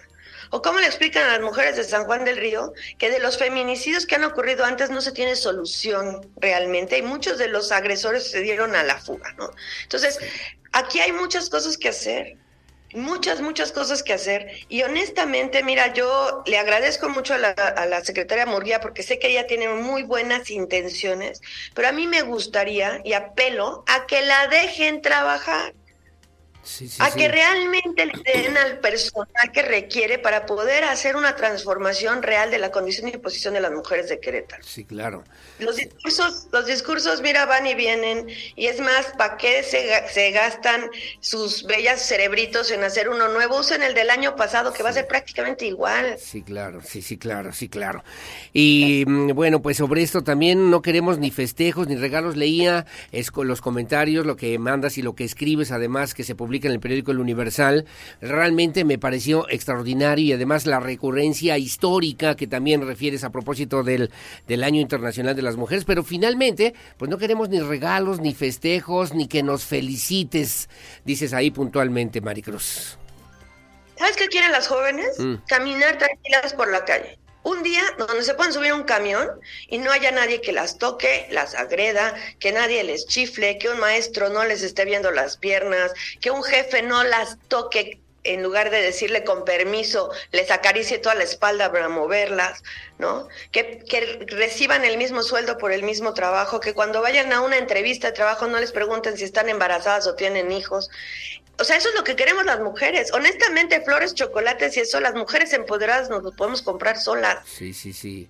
Lo que queremos es respeto a nuestros derechos, igualdad de oportunidades, que se nos dé el mismo valor porque somos personas. ¿No? No festejos con strippers ni que nos regalen más ollas y sartenes como se acostumbra, porque la realidad es que, lo- mira, te dan un sartén y lo que quieres es rompérselo al cuate en la cabeza, ¿no? Entonces, la verdad es que lo que, Me lo que hiciste queremos recordar es el 10 eso, de mayo, me hiciste recordar el 10 de mayo, Maricruz. Bueno, tú sabes de qué opino de la aspiradora esa que ya, ya pediste en Amazon, ¿eh? O Sí, sea, ya. Exigimos los mismos derechos y oportunidades para vivir nuestras vidas en plena libertad, ni más ni menos. Haces ese Eso es señalamiento, todo. Maricruz Ocampo. Eso es todo. Tú sabes lo que sería para una joven de 18, 20, 25 años poder caminar vestida como ella quiere, sin tener que preocuparse en la mañana de por dónde va a pasar, de si le van a ver el escote, de si el jefe va a venir a insinuársele otra vez, de si un compañero de trabajo va a seguir insistiendo en salir con ella porque no entiende que no es no. Eso es lo que queremos. Yo te digo que no, mano, entiende, no es no. Sí, sí, no, pero pareciera que no es, ruégame más. Bueno. O sea, queremos realmente ganar lo mejor, lo- o sea, igual, ser i- equivalentes, Aurelio, la equivalentes. la lucha femenina o feminista no es una moda, no es un cliché al que debemos de repente No. entenderle. Así es, y tampoco surgió con este gobierno, ni con el anterior, ni es una consecuencia del neoliberalismo y los conservadores, o es de la izquierda para pegarle al PAN, o de la derecha para pegarle al PRD, a ver, o, al- o a Morena, no.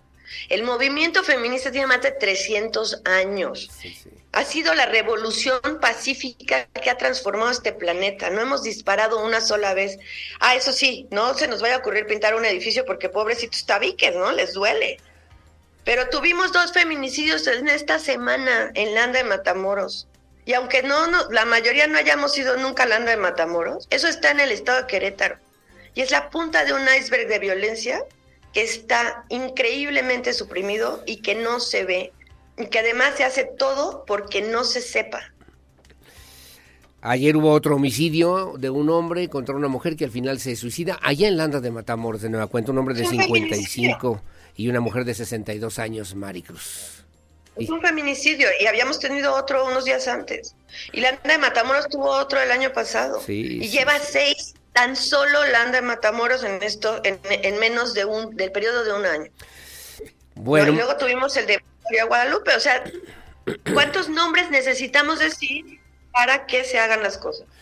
Te manda saludos Rocío Alvarado, dice pedimos también respeto para que nos dejen trabajar. Hay hombres líderes, líderes del comercio, que de repente se vuelven agresores, abusivos y también ofenden a la dignidad de las mujeres. Saludos a usted y también a Maricruz Ocampo, te dice mi querida Rocío Alvarado. Completamente. No, y Rocío, muchas gracias. Pero mira, lo que queremos son espacios libres de violencia, Aurelio, porque ese es nuestro derecho.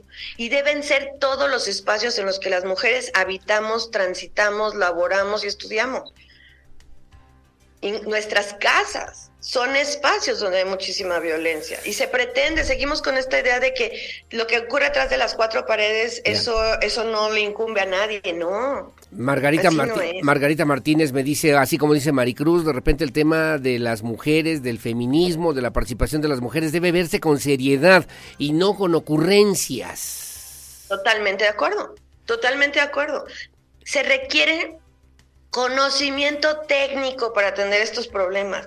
No podemos seguir colocando en lugares donde hacen daño a mujeres que no saben. Porque además estas no son becas escolares, aquí no se viene a aprender, tú tienes que llegar aprendida porque es urgente la atención, urgente. Sí, claro. Oye, Maricruz Ocampo, me da mucho gusto saludarte así vía Zoom. Me encanta saber que además tienes una presencia y una propuesta siempre crítica y siempre, sobre todo, desde la perspectiva de lo que hoy por hoy tenemos que entender, tenemos que aprender, tenemos que conocer y tenemos que, eh, sobre todo, asumir y asimilar como una práctica cotidiana que debe ir desde la familia, en las instancias públicas, privadas, en las escuelas y que podamos realmente conservar, continuar, comenzar, fortalecer una sociedad mejor, una sociedad más digna, una sociedad que realmente respete la condición de las mujeres, en este caso específicamente, mi querida Maricruz Ocampo. Sí, tenemos una obligación todos y todas de transformar nuestro metro cuadrado para que las marchas eventualmente se vuelvan reales celebraciones y no conmemoraciones de tragedias como son hoy. Eso es lo que nos toca. Cambiar cómo tratamos a nuestras hijas, abrir oportunidades en nuestras empresas para que las mujeres puedan avanzar, hacer un tema de, conciliación, trabajo, familia, asumir nuestra responsabilidad en el interior de nuestros hogares. Sí, sí, sí, sí. sí. Todos y todas tenemos responsabilidad de mantener esos hogares de la crianza y del cuidado. Me dice don, don- don Rodolfo Aguilar, finalmente, en las leyes, ¿qué tienen prohibido las mujeres que los hombres no? ¿Qué tenemos prohibido las mujeres? Sí. Que los hombres Que los no tenemos prohibido. que los hombres no A tienen ver, prohibido. Tenemos una cosa que se llama igualdad de jure. En las leyes dice que somos iguales, ¿ok? Pero a la hora de la aplicación de las leyes se implementan roles y estereotipos de género que nos impiden el acceso a ciertas cosas. Por ejemplo, la ley dice que tenemos que tener igual salario por igual trabajo. Sin embargo, las mujeres en este país ganan hasta 30% menos. Entonces, no importa si está en la ley, la ley es una cosa y la igualdad sustantiva material de fondo es otra, y esa no la tenemos. La realidad es otra. Mi querida Maricruz Ocampo, te mando un abrazo, mi cariño, mi respeto, mi admiración siempre, que estés muy bien y nos eh, seguimos eh, viendo, ya sea de esta forma vía Zoom, para evitar complicaciones también en esta misma ciudad. No, pero la verdad es que yo extraño darte tu abrazo, entonces yo espero verte ahí dentro de 15 días. Muchas gracias, querido Aurelio, Yo gracias, también- Lucy. Yo también te extraño, como siempre, mi respeto. Gracias, Maricruz, que tengas buen día. Muy amable, muchas gracias. Hacemos una pausa, su opinión siempre la más importante, son las 8 de la mañana con 6 minutos, 2022, el año con mayor número de feminicidios en el estado de Querétaro y también con lesiones dolosas, violencia y queremos, necesitamos, nos surgen espacios libres de violencia para que la condición de la mujer realmente dignifique el trabajo que se hace todos los días desde la familia, en las instituciones públicas privadas y también de servicios y contribuyamos al mejor desarrollo de nuestra sociedad. Hacemos una pausa, son las 8 de la mañana con 6 minutos, regreso voy a platicar con el secretario, con el secretario de Desarrollo Agropecuario, le ofrezco una disculpa, hubo un malentendido en el equipo de trabajo de Felifer, del diputado Felifer Macías, lo vamos a revisar con todo gusto y tendremos oportunidad de platicar en estos espacios informativos. Hacemos una pausa, una pausa comercial, regresamos enseguida con más. El acontecer de nuestra ciudad está en Radar News, primera emisión de Radar News. En un momento continuamos por el 107.5 FM y Canal 71, la tele de Querétaro.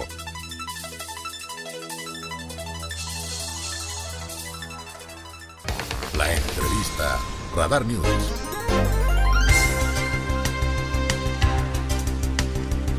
Bueno, muchísimas gracias. Son las 8 de la mañana con 10 minutos, 8.10. Gracias por los comentarios, opiniones, sugerencias.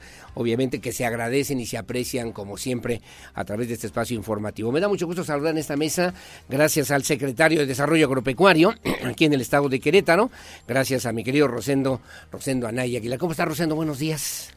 Mi estimado Aurelio, muy bien, muchas gracias, muy buenos días a ti y a todo tu auditorio y con el gusto de poder saludar nuevamente aquí en este momento. Gracias. Te vimos muy activo. Hemos visto además que hay una concurrencia también importante. El gobernador Mauricio Curi González ha sido, creo yo, muy empático con las necesidades que hoy por hoy existen en el campo queretano. Y vi también que has llegado, han llegado a los municipios justamente para poder generar estos apoyos para la gente que más lo necesita. El año 2022, decíamos, fue un año complicado muy complicado para los trabajadores del campo y el 2023 parece que va por la misma por el mismo camino, por la misma senda, mi querido Rosendo, mi querido secretario. Sí, e- efectivamente, creo que además de empático, el gobernador ha sido muy sensible ante estas necesidades que hoy se presentan en el campo queretano. Y no y, y la verdad es que no solamente en el campo queretano, mi estimado Aurelio, hay eh, una sequía, o sea, presentó una sequía severa y estamos viviendo una sequía severa, pues eh, a lo largo y ancho del país,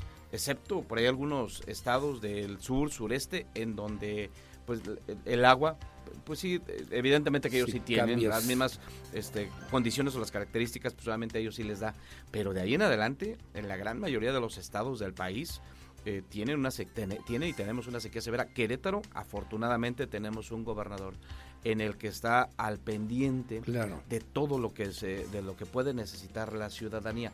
El sector primario es evidentemente que es el que a mí me toca atender, Atender. y eso lo detectamos justamente desde eh, pues que estaba a, a la mitad de- del año, que fue a la mitad justamente Sí, del sí. ciclo de la, de la lluvia y veíamos que, que- que, pues, que las condiciones no nos iban a dar y desde ese momento es cuando empezamos a diseñar programas que permitieran que pudiéramos ayudar principalmente a aquellos productores temporaleros y justamente claro. ahí es, es lo que estamos ahorita en este momento eh, llevando maíz en grano para consumo humano para que pueda en un momento mitigar justamente Caray, sí, sí, esa, sí, esa falta de cosecha para los productores temporaleros, Ujú. obviamente de todo el estado. Es un programa emergente, urgente de apoyo. Se ha llevado ya a los 18 municipios. ¿Falta alguno? ¿Cómo van en ese, en ese recorrido? Ya, ya llevamos algunos. Eh, eh, la verdad es que estamos, estamos haciendo eh, pues el recorrido de manera paulati- paulatina. De hecho, eh, el día de hoy, saliendo justamente aquí contigo, voy Sí. al municipio de Huimilpan. Eh, eh, ya estuvimos en el Marqués, ya estuvimos en San Juan del Río, estuvimos en Landa de Matamoros, tam- también estuvimos eh, en, en- en Jalpan. El día de mañana estamos en Peñamiller, estamos en Pinal de Amoles, ya estuvimos en, en Ezequiel Montes, en Tequisquiapan, pero los demás municipios, e- evidentemente que seguiremos durante los las siguientes probablemente tres semanas, y yo creo que en tres semanas estaremos Para culminando y recorriendo cubrir. para poder llegar a una cantidad eh, alrededor de 14 mil 14 mil productores, 14 mil familias del campo queretano, pero principalmente para todos aquellos que son productores eh, temporaleros. Claro, sí, sí, que viven del día a día. Que ellos viven del día a día, Ahora, son apoyos federales. Quisiera no te, decirte- te- me quisiera- quedaste viendo quisiera- así como... eh, son apoyos, te lo estoy preguntando con Quisiera- mala intención. Quisiera decirte que sí, pero la realidad ¿Sí y que la no? respuesta es que no. Son apoyos totalmente estatales, es recurso 100% estatal. Hemos estado eh, pues haciendo gestiones directamente en el gobierno federal para que pudieran eh, pudiéramos tener pues eh, una combinación de recursos sí, para sí. los programas Sumar. que, que benefician sumar es sumar sumar recursos que beneficien directamente a los productores del campo. Sí, y si se puede hacer por diferentes modalidades, porque se ha hablado mucho con el tema de la, de, de la corrupción. Sí. Y la verdad es que eh, eso eh, yo no tendría mayor problema en que se aplicaran los programas de manera directa del gobierno federal al productor. Sí, sí, sí, claro, sí, claro. Y que por el otro lado el gobierno del estado también aplicara sus programas directamente al productor. O sea, no, yo no, no nunca he pedido de que llegue el, el Que dinero. sea el gobierno que- del que sea el Estado, gobierno que del Estado que o que sea una No, no, no, Que de ninguna de manera manera. directa, pero que O sea, lleguen. pero que lleguen, pero Que no haya. llegan. No llegan. Hasta No ahorita, llegan y no hay. en- O sí hay y no llegan. bueno, no hay, programas no hay. Ok. Programas para el campo no hay. Caray. En definitiva. De parte del gobierno federal. De parte del gobierno federal no hay programas y eso pues eso lastima al productor. Sí, sí, esa sí. es una realidad. Porque el sector primario pues es el que nos da de comer todos los días, es el que Sí. nos alimenta todos los días a todas las familias de, de- del campo, de las colonias, de la ciudad, pues es el que nos alimenta. Es un tema de seguridad, Totalmente de acuerdo. Y, y en la última información que tenemos es que tal parece que en este 2023 sí nos van a hacer caso para que llegue el programa de fertilizante que ya, ah, ya se, estaba, se estaba aplicando en otros eh, estados del sur y de la parte del sur sureste, en donde ya se venía aplicando ya en años anteriores por parte del gobierno federal. Y en esta ocasión, pues por lo menos hasta ahorita lo que tenemos de información es que es posible que sí llegue Es el posible, programa. Es posible pero no hay llegue. todavía seguridad Digo, que por lo sea. menos de manera oficial, hoy todavía no se ha hecho. De dicho, ya está en que sí van a llegar. Y nosotros lo que queremos es eso, que lleguen los programas, Aurelio, porque el campo queretano lo necesita. Y nosotros obviamente tenemos que buscar la manera de cómo irlo fortaleciendo. Enseguida se vendrá también un programa, también pues yo creo que va a ser de manera emergente eh, para lo que es el tema del forraje, porque obviamente la ausencia de lluvia te trae pues una eh, pues, pues una pérdida en la cosecha. Evidentemente que eso dificulta para lo que es el tema de consumo humano, Claro, sí, claro. pero también para los que tienen eh, una cantidad eh, mínima o poquita de animales, que obviamente pues que es un tema de subsistencia sí. directamente para estos productores, eh, entonces también pues no, no va a haber forraje y por eso es que el, el gobernador Mauricio Curi me ha instruido para que eh, implemente, que diseñe y que echamos a andar también un programa para apoyo de forraje que en próximas fechas también estará saliendo directamente para los diferentes productores que tengan justamente esa dificultad y junto con ello pues también estamos identificando que hay pues una cantidad importante de en, en- en el Sí, tema sí. del agua pues en, en las presas en los bordos Sí, en, sí. en lo que son los abrevaderos en los cuales ¿Qué es evidentemente que no tienen forma de que los animales puedan llegar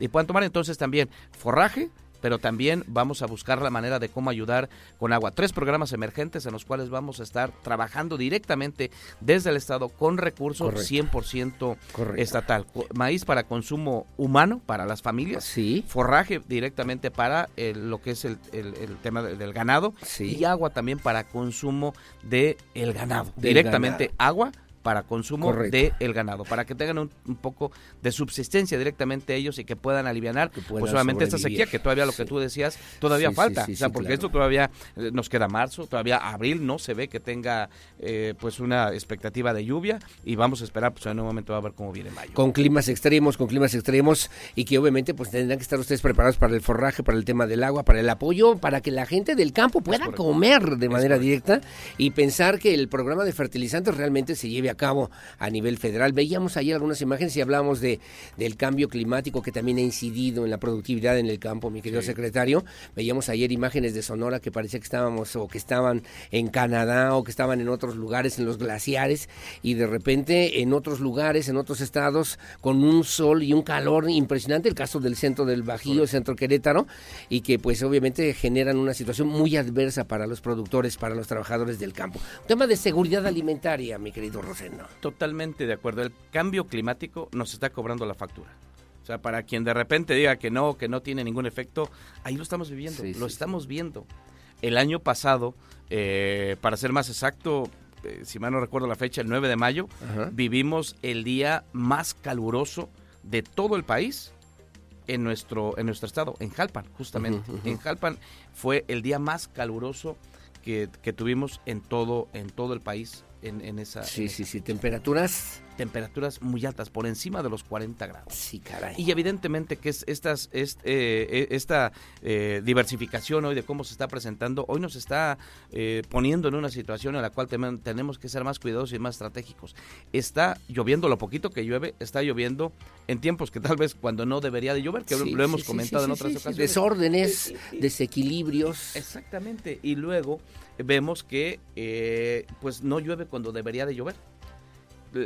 Veíamos, en días pasados tuvimos un, un evento con los ingenieros agrónomos y hacían justamente una presentación donde decían que pues va a estar eh, incrementando la temperatura por ese Sí, tema del sí, cambio sí. climático Sí, y que claro. obviamente pues eh, de- en, un- en un grado con un grado que incremente de la temperatura evidentemente que la eficiencia en lo que es el tema de la productividad en el campo puede inclusive disminuir hasta en un 20% es decir Tienes toda la razón y es un tema de seguridad alimentaria. Sí, Por eso claro. es que nosotros, pues el llamado siempre va a ser directamente desde el gobierno del Estado, de manera muy respetuosa hacia el gobierno federal, a que tan- tenga también esa sensibilidad y que sepa que los productores del campo necesitan el apoyo de los tres niveles del gobierno.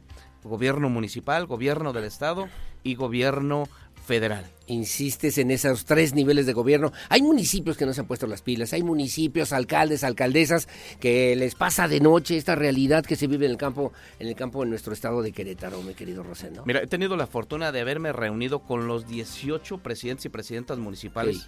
Con todos, o sea, de, una Sí, sí. u otra Uno manera. por uno. eh, uno por uno. He, he tenido la fortuna de poder en un momento a coincidir justamente en los, en, en los eventos para, eh, para poder en un momento hacer un trabajo de manera conjunta claro. entre gobierno del estado y gobierno municipal en beneficio nuevamente de los productores y que podamos en un momento ayudarlos.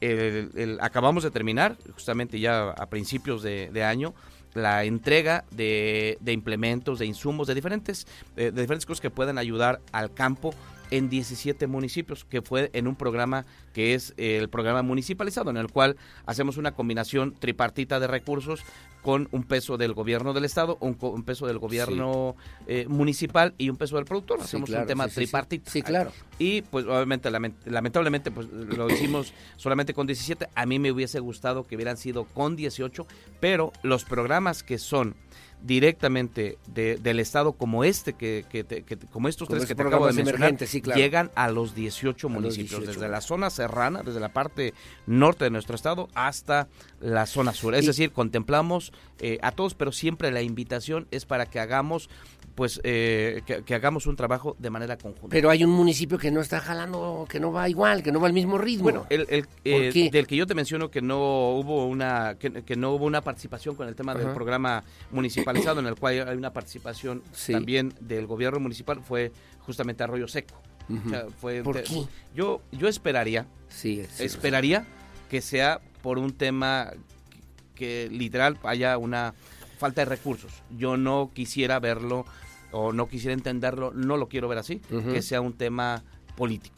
Porque el, el trabajo del gobierno eh, en estos momentos pues es es, es hecho para adelante. caminar. O sea, es caminar. Y es atender a los 18 municipios. Vienen, vienen tiempos políticos, que obviamente, Sí. como su nombre lo dice, pues para eso son lo- los tiempos políticos, tiempo de campaña y tiempo de que obviamente pues se meten el tema de los partidos políticos, de los colores. Ahorita Sí, sí, es sí. un tema de trabajo, ahorita no es de colores, ahorita no es de partidos, ahorita no, no es... eh, De personajes no es- no es ni de personalidades. personajes, ni es de ahorita hay que ideología. trabajar, Ahorita yo, yo digo es, hay que trabajar. Y por eso es que yo he tenido la fortuna de haberme sentado con, eh, pues, eh, justamente, eh, la, de, de quien te hablo, la presidenta municipal es de Morena, me he sentado con los presidentes municipales independientes, eh, con los del Sí, Verde, sí lo con sé. los del PRI, Sí, lo con los sé, del lo PAN, sé. con diferentes presidentes municipales. De hecho, el- el- con el que voy justamente el día de hoy al municipio, en el cual voy en estos momentos, es en un municipio gobernado por el Partido Verde Ecologista, que es justamente aquí, en, aquí muy cerca, zona metropolitana. Aquí en, en, En en Huimilpan. Huimilpan. Y, eh, y- y Con vamos a hacer un evento de manera conjunta, aunque es un, es un 嗯。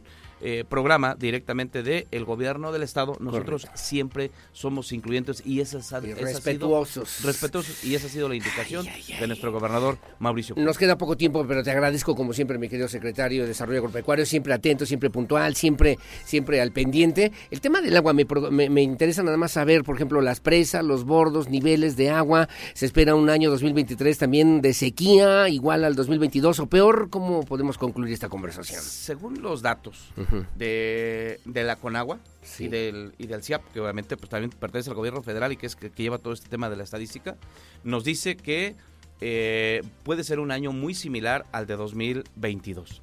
Eso también nos mantiene en un tema de bastante preocupación. Las presas, por lo menos las monitoreadas directamente eh, por la Conagua, que eh, tenemos monitoreadas alrededor de 26, que son las que de manera oficial permanentemente está, están los reportes. Eh, al día de hoy, que, que estamos justamente en el epicentro de la temporada de sequías, estamos más o menos en un 15% en promedio de la totalidad y bajando, ¿eh?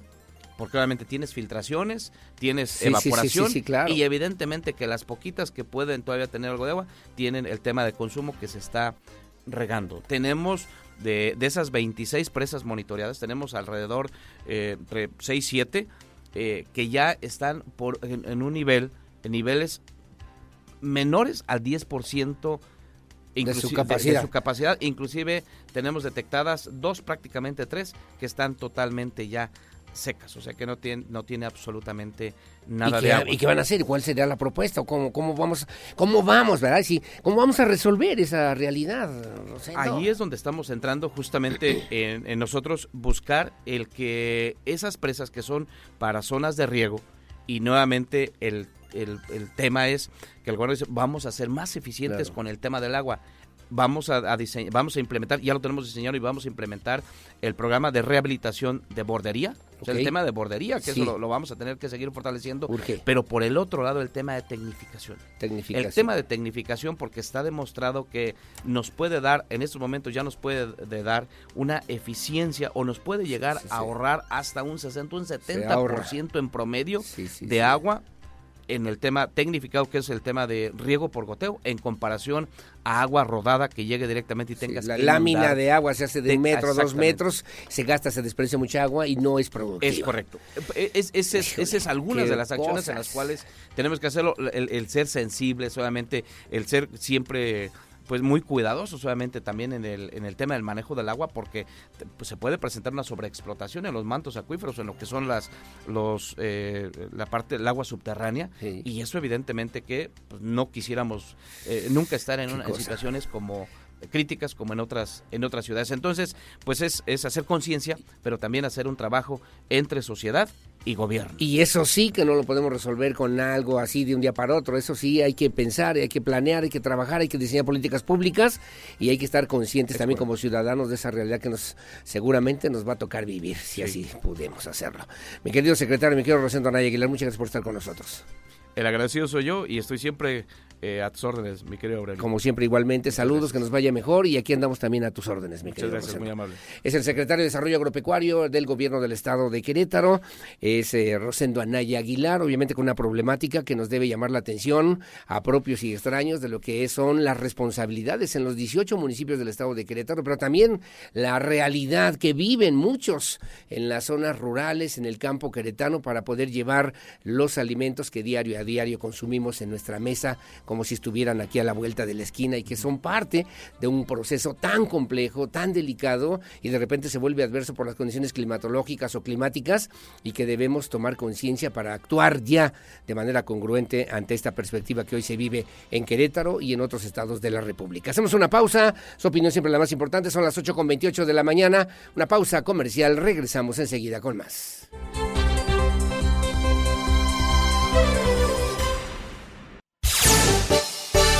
Bueno, muy amable, gracias. Las 8 de la mañana con 32 minutos, 8.32. Anunciaron en Querétaro, por cierto, el vigésimo Congreso Nacional de la Asociación Mexicana de Mujeres Empresarias. Se estará celebrando, por cierto, en la ciudad de Morelia, Morelia, Michoacán. Es un evento de relevancia nacional porque, bueno, pues obviamente eh, van a interactuar o mujeres, obviamente con una dimensión importante, sobre todo desde la perspectiva económica, empresarial. Los días 24 y 25 de mayo en el Centro de Convenciones de Morelia, Michoacán. Y bueno, pues son alrededor de 600 mujeres empresarias de todos los estados de la República. Así lo comentó María Antonieta López Fernández. Ella es presidenta de la Asociación Mexicana de Mujeres Empresarias, AMEXME por sus siglas, capítulo Morelia, que hace también la invitación para las mujeres empresarias de Querétaro. Así lo refirió, así lo dijo a los micrófonos de Radar News Primera Emisión. capítulos de la República porque estamos desde el norte hasta el sur, somos 76 capítulos, conformamos 5.000 empresarias en toda la República, lo cual hace una fuerza desde hace 55 años a la presentación y al respaldo de todo el sector empresarial. Pero no solo eso, también apoyamos al crecimiento del emprendimiento, que son esas mujeres que van iniciando, donde el emprendimiento no hay edad, pero sí tenemos toda una estructura para poderlos apoyar a que se posicionen y den ese salto a que sean mujeres líderes en el sector empresarial. Bueno, gracias, gracias. Ahí está la invitación. Obviamente, del 24 al 25 de mayo hay tiempo y oportunidad para que puedan trabajar a través de los diferentes organismos empresariales, también desde Querétaro.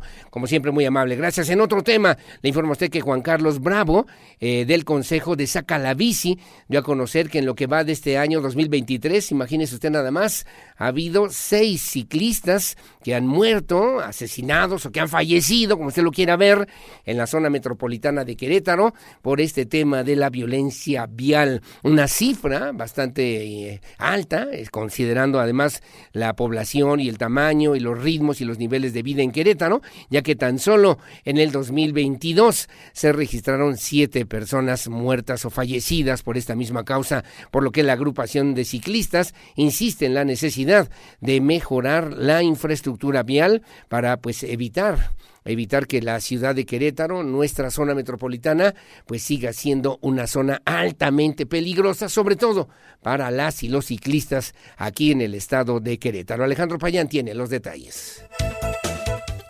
En lo que va del año, en la zona metropolitana van seis ciclistas fallecidos, una cifra alta, pues tan solo en el 2022 se registraron siete muertes, por lo que agrupaciones de ciclistas insisten en la necesidad de mejorar la infraestructura, informó Juan Carlos Bravo, integrante del Consejo Consultivo de Saca la Bici. Primero visibilizar la problemática que tienen las personas peatonas o cuando nosotros caminamos y Zaragoza es uno de los de, de las eh, vialidades con mayor intersecciones más inseguras, ¿no? Ahí se localizan gran parte de la cuestión de, peatones y también de eh, bicis blancas que se coloca el colectivo Bici Blanca en Zaragoza, ¿no? Entonces es la calle con más eh, conflicto y sabemos dentro de toda la ciudad hay diferentes grados y también la cuestión de peatonabilidad.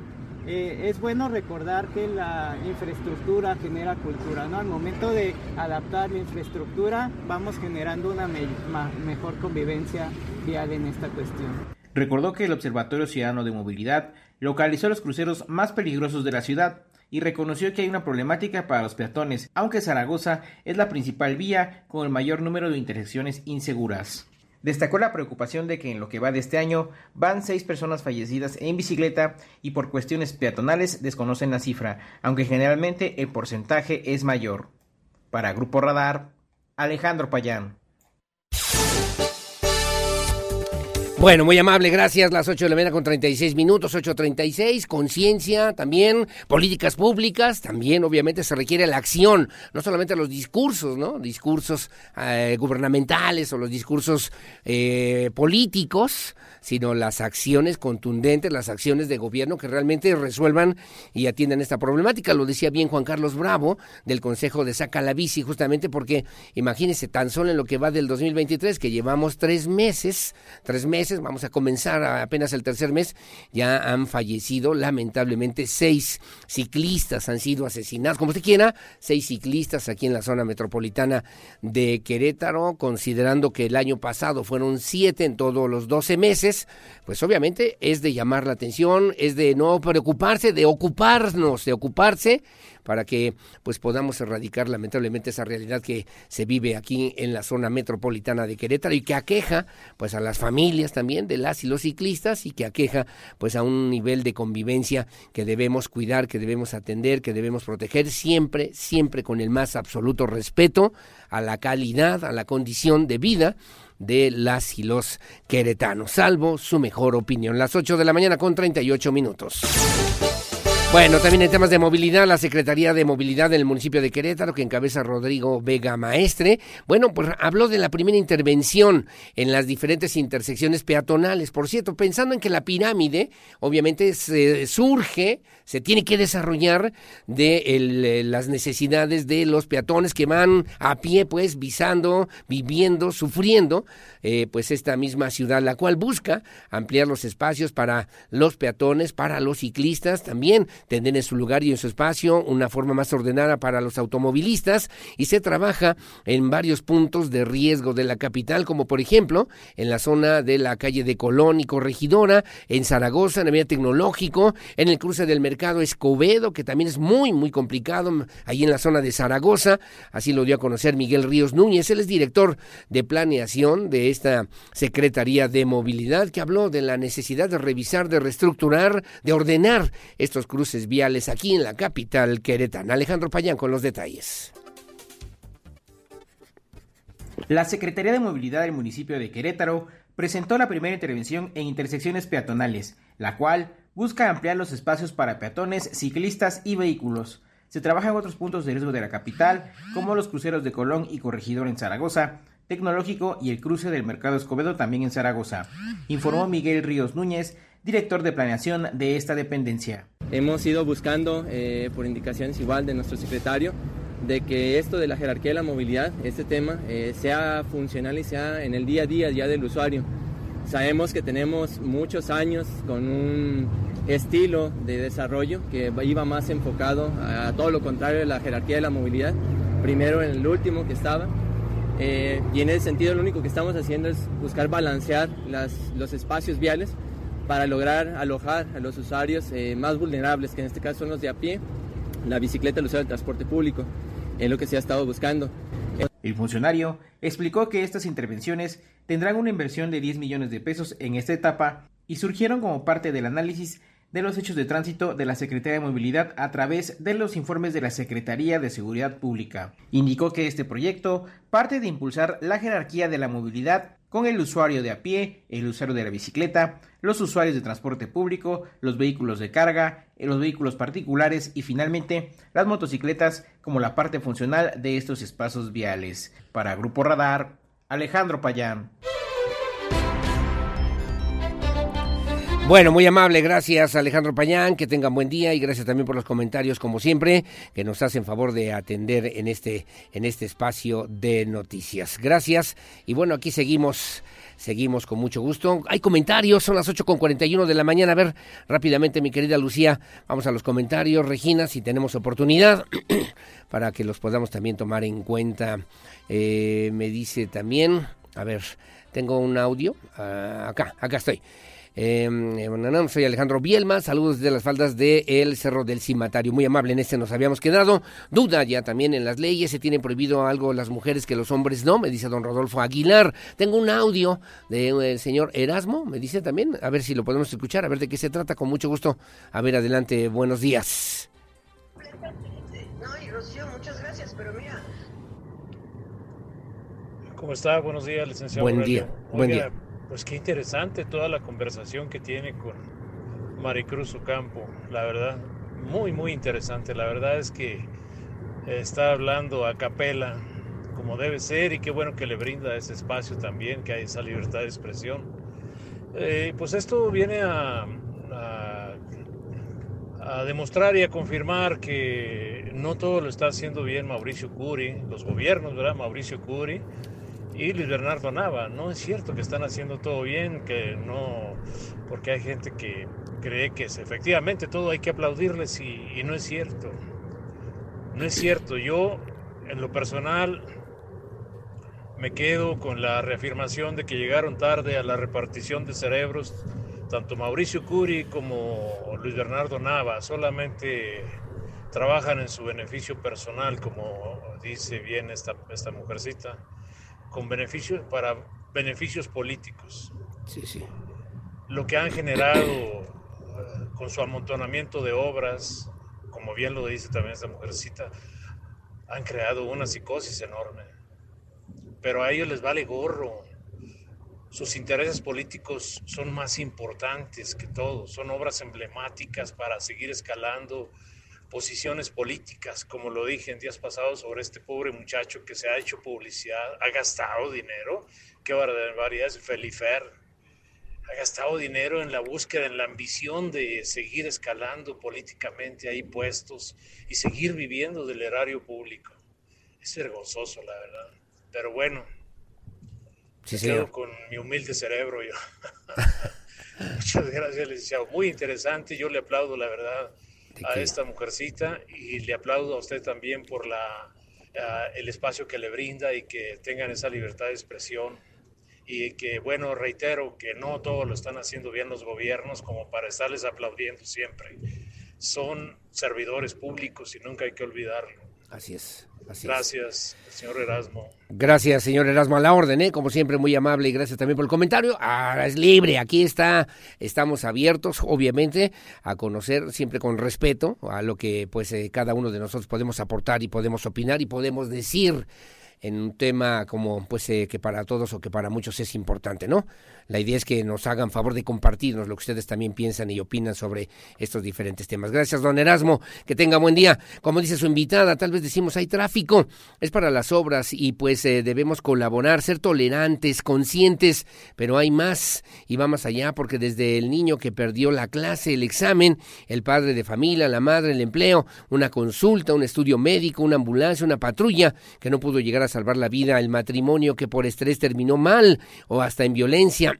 Así que la verdad urge, urge una solución, no nada más que tengan paciencia y comprendan logística, soluciones, opciones o como la premura también en Corregidora en activar semáforos de camino real en Candiles y otros puntos que lo único que han hecho es sumar más tráfico, más contaminación y más estrés a lo del caos que ya se ha generado en Querétaro, me dice mi estimado Marco. Paso el comentario tal cual, como siempre, el audio yo lo respeto, está un poquito largo, pero bueno, vale la pena, es de usted y merece para nosotros todo nuestro más absoluto respeto. Tengo otro más, otro audio, a ver, adelante, ¿de qué se trata? Viene, buenos días, por favor. Atendiendo al tema de, de los apoyos eh, del campo, creo Sí, sí. que no hay que dejar de lado y no hay que olvidar que la agricultura es una de las actividades primarias del, del sistema del país y que, que sí está en, en abandono, tanto temporaleros como de riego. Eh, está súper bien que se le apoye a, los, a las personas que, que son de temporal, sobre todo creo yo que no nada más para consumo, sino con, con implementos, con más tecnología, con, con otro tipo de, de cosas a las que ellos les pueda generar un, un mejor sustento, pero de igual manera aprovechar los recursos que existen. En el caso de la, del, del riego, todavía hay muchos lugares donde sembramos y, Sí. y regamos con, con el sistema rodado que es tirando el agua en el piso, tal cual, donde se desperdicia mucha agua y tarda muchísimo, donde nos hace falta implementar nuevas tecnologías o mejores tecnologías en cuestiones de, de riego, como sistemas de aspersión, de goteo, Sí, sí, a los sí, cuales pues, son caros y no todos tenemos el acceso. Ahí es donde es un foco eh, o un área de oportunidad Exacto. para que Exacto, el exacto. gobierno pueda, pueda apoyarnos como, como productores. Particularmente eh, yo hablo del municipio de Colón y, ahí todavía regamos pues con, con un sistema, pues, vamos a llamarlo precario, donde podríamos mejorarlo con apoyo del gobierno y optimizarlo. Bueno, pues estaremos al pendiente. Atentos. Gracias, gracias, don Rodolfo Aguilar. Y completo, además, el comentario creo que tiene mucho sentido, creo que vale la pena y creo que hay que tomarlo, hay que tomarlo en cuenta. Muy amable. Gracias. Agradezco mucho que nos permita ese espacio de opinión personal y libre. Felicidades a los ciudadanos que dan su opinión, llegar a acuerdos. Eso es lo más importante. Coincidir en mayoría, si no solamente la visión de una sola persona. Me dice don Víctor Landgrave. Gracias, don Víctor. Saludos. Señor, buenos días.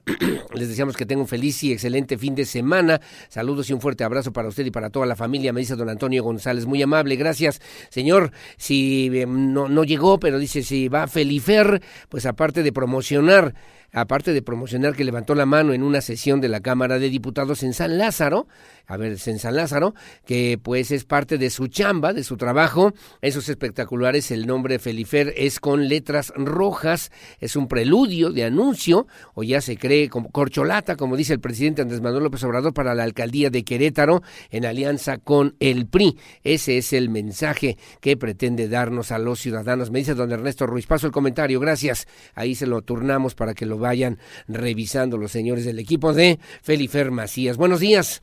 De igual manera podría ayudar al sistema de Querétaro Bici, de Crobici, pero la mayoría de las estaciones no están disponibles ya en mantenimiento. Yo ya he hecho varios reportes a través de Twitter, pero solamente me han dado respuesta una vez y de igual manera hay ocho unidades sin utilizar en la estación de Ignacio Pérez desde agosto del año pasado, me dice mi querida Karen Trejo. Allí están las bicicletas y que nadie las utiliza. Como siempre, muy amable. Gracias. Me dice don Jorge Ayala, oye, ¿no estamos llegando ya a Querétaro? A una sociedad como Querétaro, una situación en la que deberíamos aplicar, implementar el hoy no circula. El hoy no circula. ¿Usted qué opina? ¿Usted qué opina? Me pregunta a mí mi opinión. No, bueno, pues yo qué le puedo decir, ¿verdad? Mejor ustedes, si nos ayudan y si nos hacen favor de, sintonizarnos y de darnos su opinión, se lo vamos a agradecer infinitamente. Estamos preparados, sería conveniente, estaría bien, estaría mal que se implementara el programa Hoy no circula en Querétaro. ¿Nos hace falta? ¿Resuelve problemas? ¿Usted qué opina? Se la dejo ahí para que usted lo vaya considerando. 8.49 de la mañana, 442-592-1075, Radar News, primera emisión. Pausa y volvemos.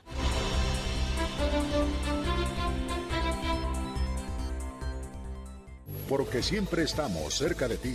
Síguenos en nuestras redes sociales. En Facebook, Radar News Querétaro.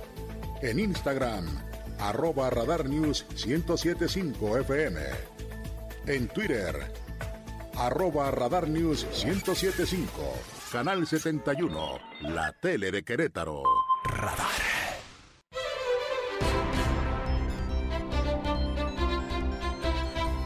Muy amable, gracias. Las 8 de la mañana con 53 minutos. Ya nos vamos, nos tenemos que despedir. Pero bueno, como siempre, agradecerle a usted el favor de su compañía en este espacio informativo. Yo también quiero eh, aprovechar nada más de esta forma, de esta forma, eh, pues enviando un mensaje a los familiares, amigos de nuestro amigo y colega periodista Paco Peña, que en paz descanse y que el día de ayer, eh, pues lamentablemente falleció. Siempre la fotografía, siempre cordial, siempre sensible, siempre atento, siempre dispuesto, don Paco Peña, un hombre de una gran experiencia, con una gran sensibilidad, que en paz descanse. Bueno, las eh, 8.53 ya nos vamos, mi perro ya no escuché aquí de este lado, 8.53, gracias, ya nos vamos. Como siempre, gracias en la parte técnica también, en la producción digital, siempre profesional, siempre efectivo, siempre atento, siempre además dispuesto para hacer las cosas y hacerlas siempre bien. Como siempre, muy amable, gracias. Gracias por el favor de su compañía y bueno, pues eh, también como siempre decirles que nos manden audios cortos, ojalá que nos puedan seguir ayudando de esa manera y bueno, ahí estamos listos para atender atender a nuestros amigos que nos hacen favor de sintonizarnos. Le mando saludos a Vicky Harumi Peña Nava, que mañana es su cumpleaños y que bueno estará de fiesta para celebrar y para que además esta madurez y esta edad y esta vida le sirva para que sea feliz muchos años de tu vida, mi querida Vicky Harumi. Gracias a Regina Martínez también en la parte técnica de la televisión y como siempre muy amable. Gracias, gracias a usted que nos hace favor de sintonizarnos, a Lucía Peñanaba en la coordinación general informativa. Mañana la misa por Coco Ontiveros cumple un año, 4 de marzo, cumple un año allí en la iglesia de Patea a las 7 de la noche más o menos. Están convocando para que podamos recordarla como siempre la pudimos apreciar y disfrutar, siempre con una gran alegría también a Coco Ontiveros, que en paz descanse. Gracias, son las 8.55, yo soy Aurelio Peña, gracias por su compañía y sobre todo mucho agradezco y aprecio el favor de su confianza, se lo digo siempre con la fuerza de la verdad. Que tenga bonito fin de semana, buenos días y hasta la próxima.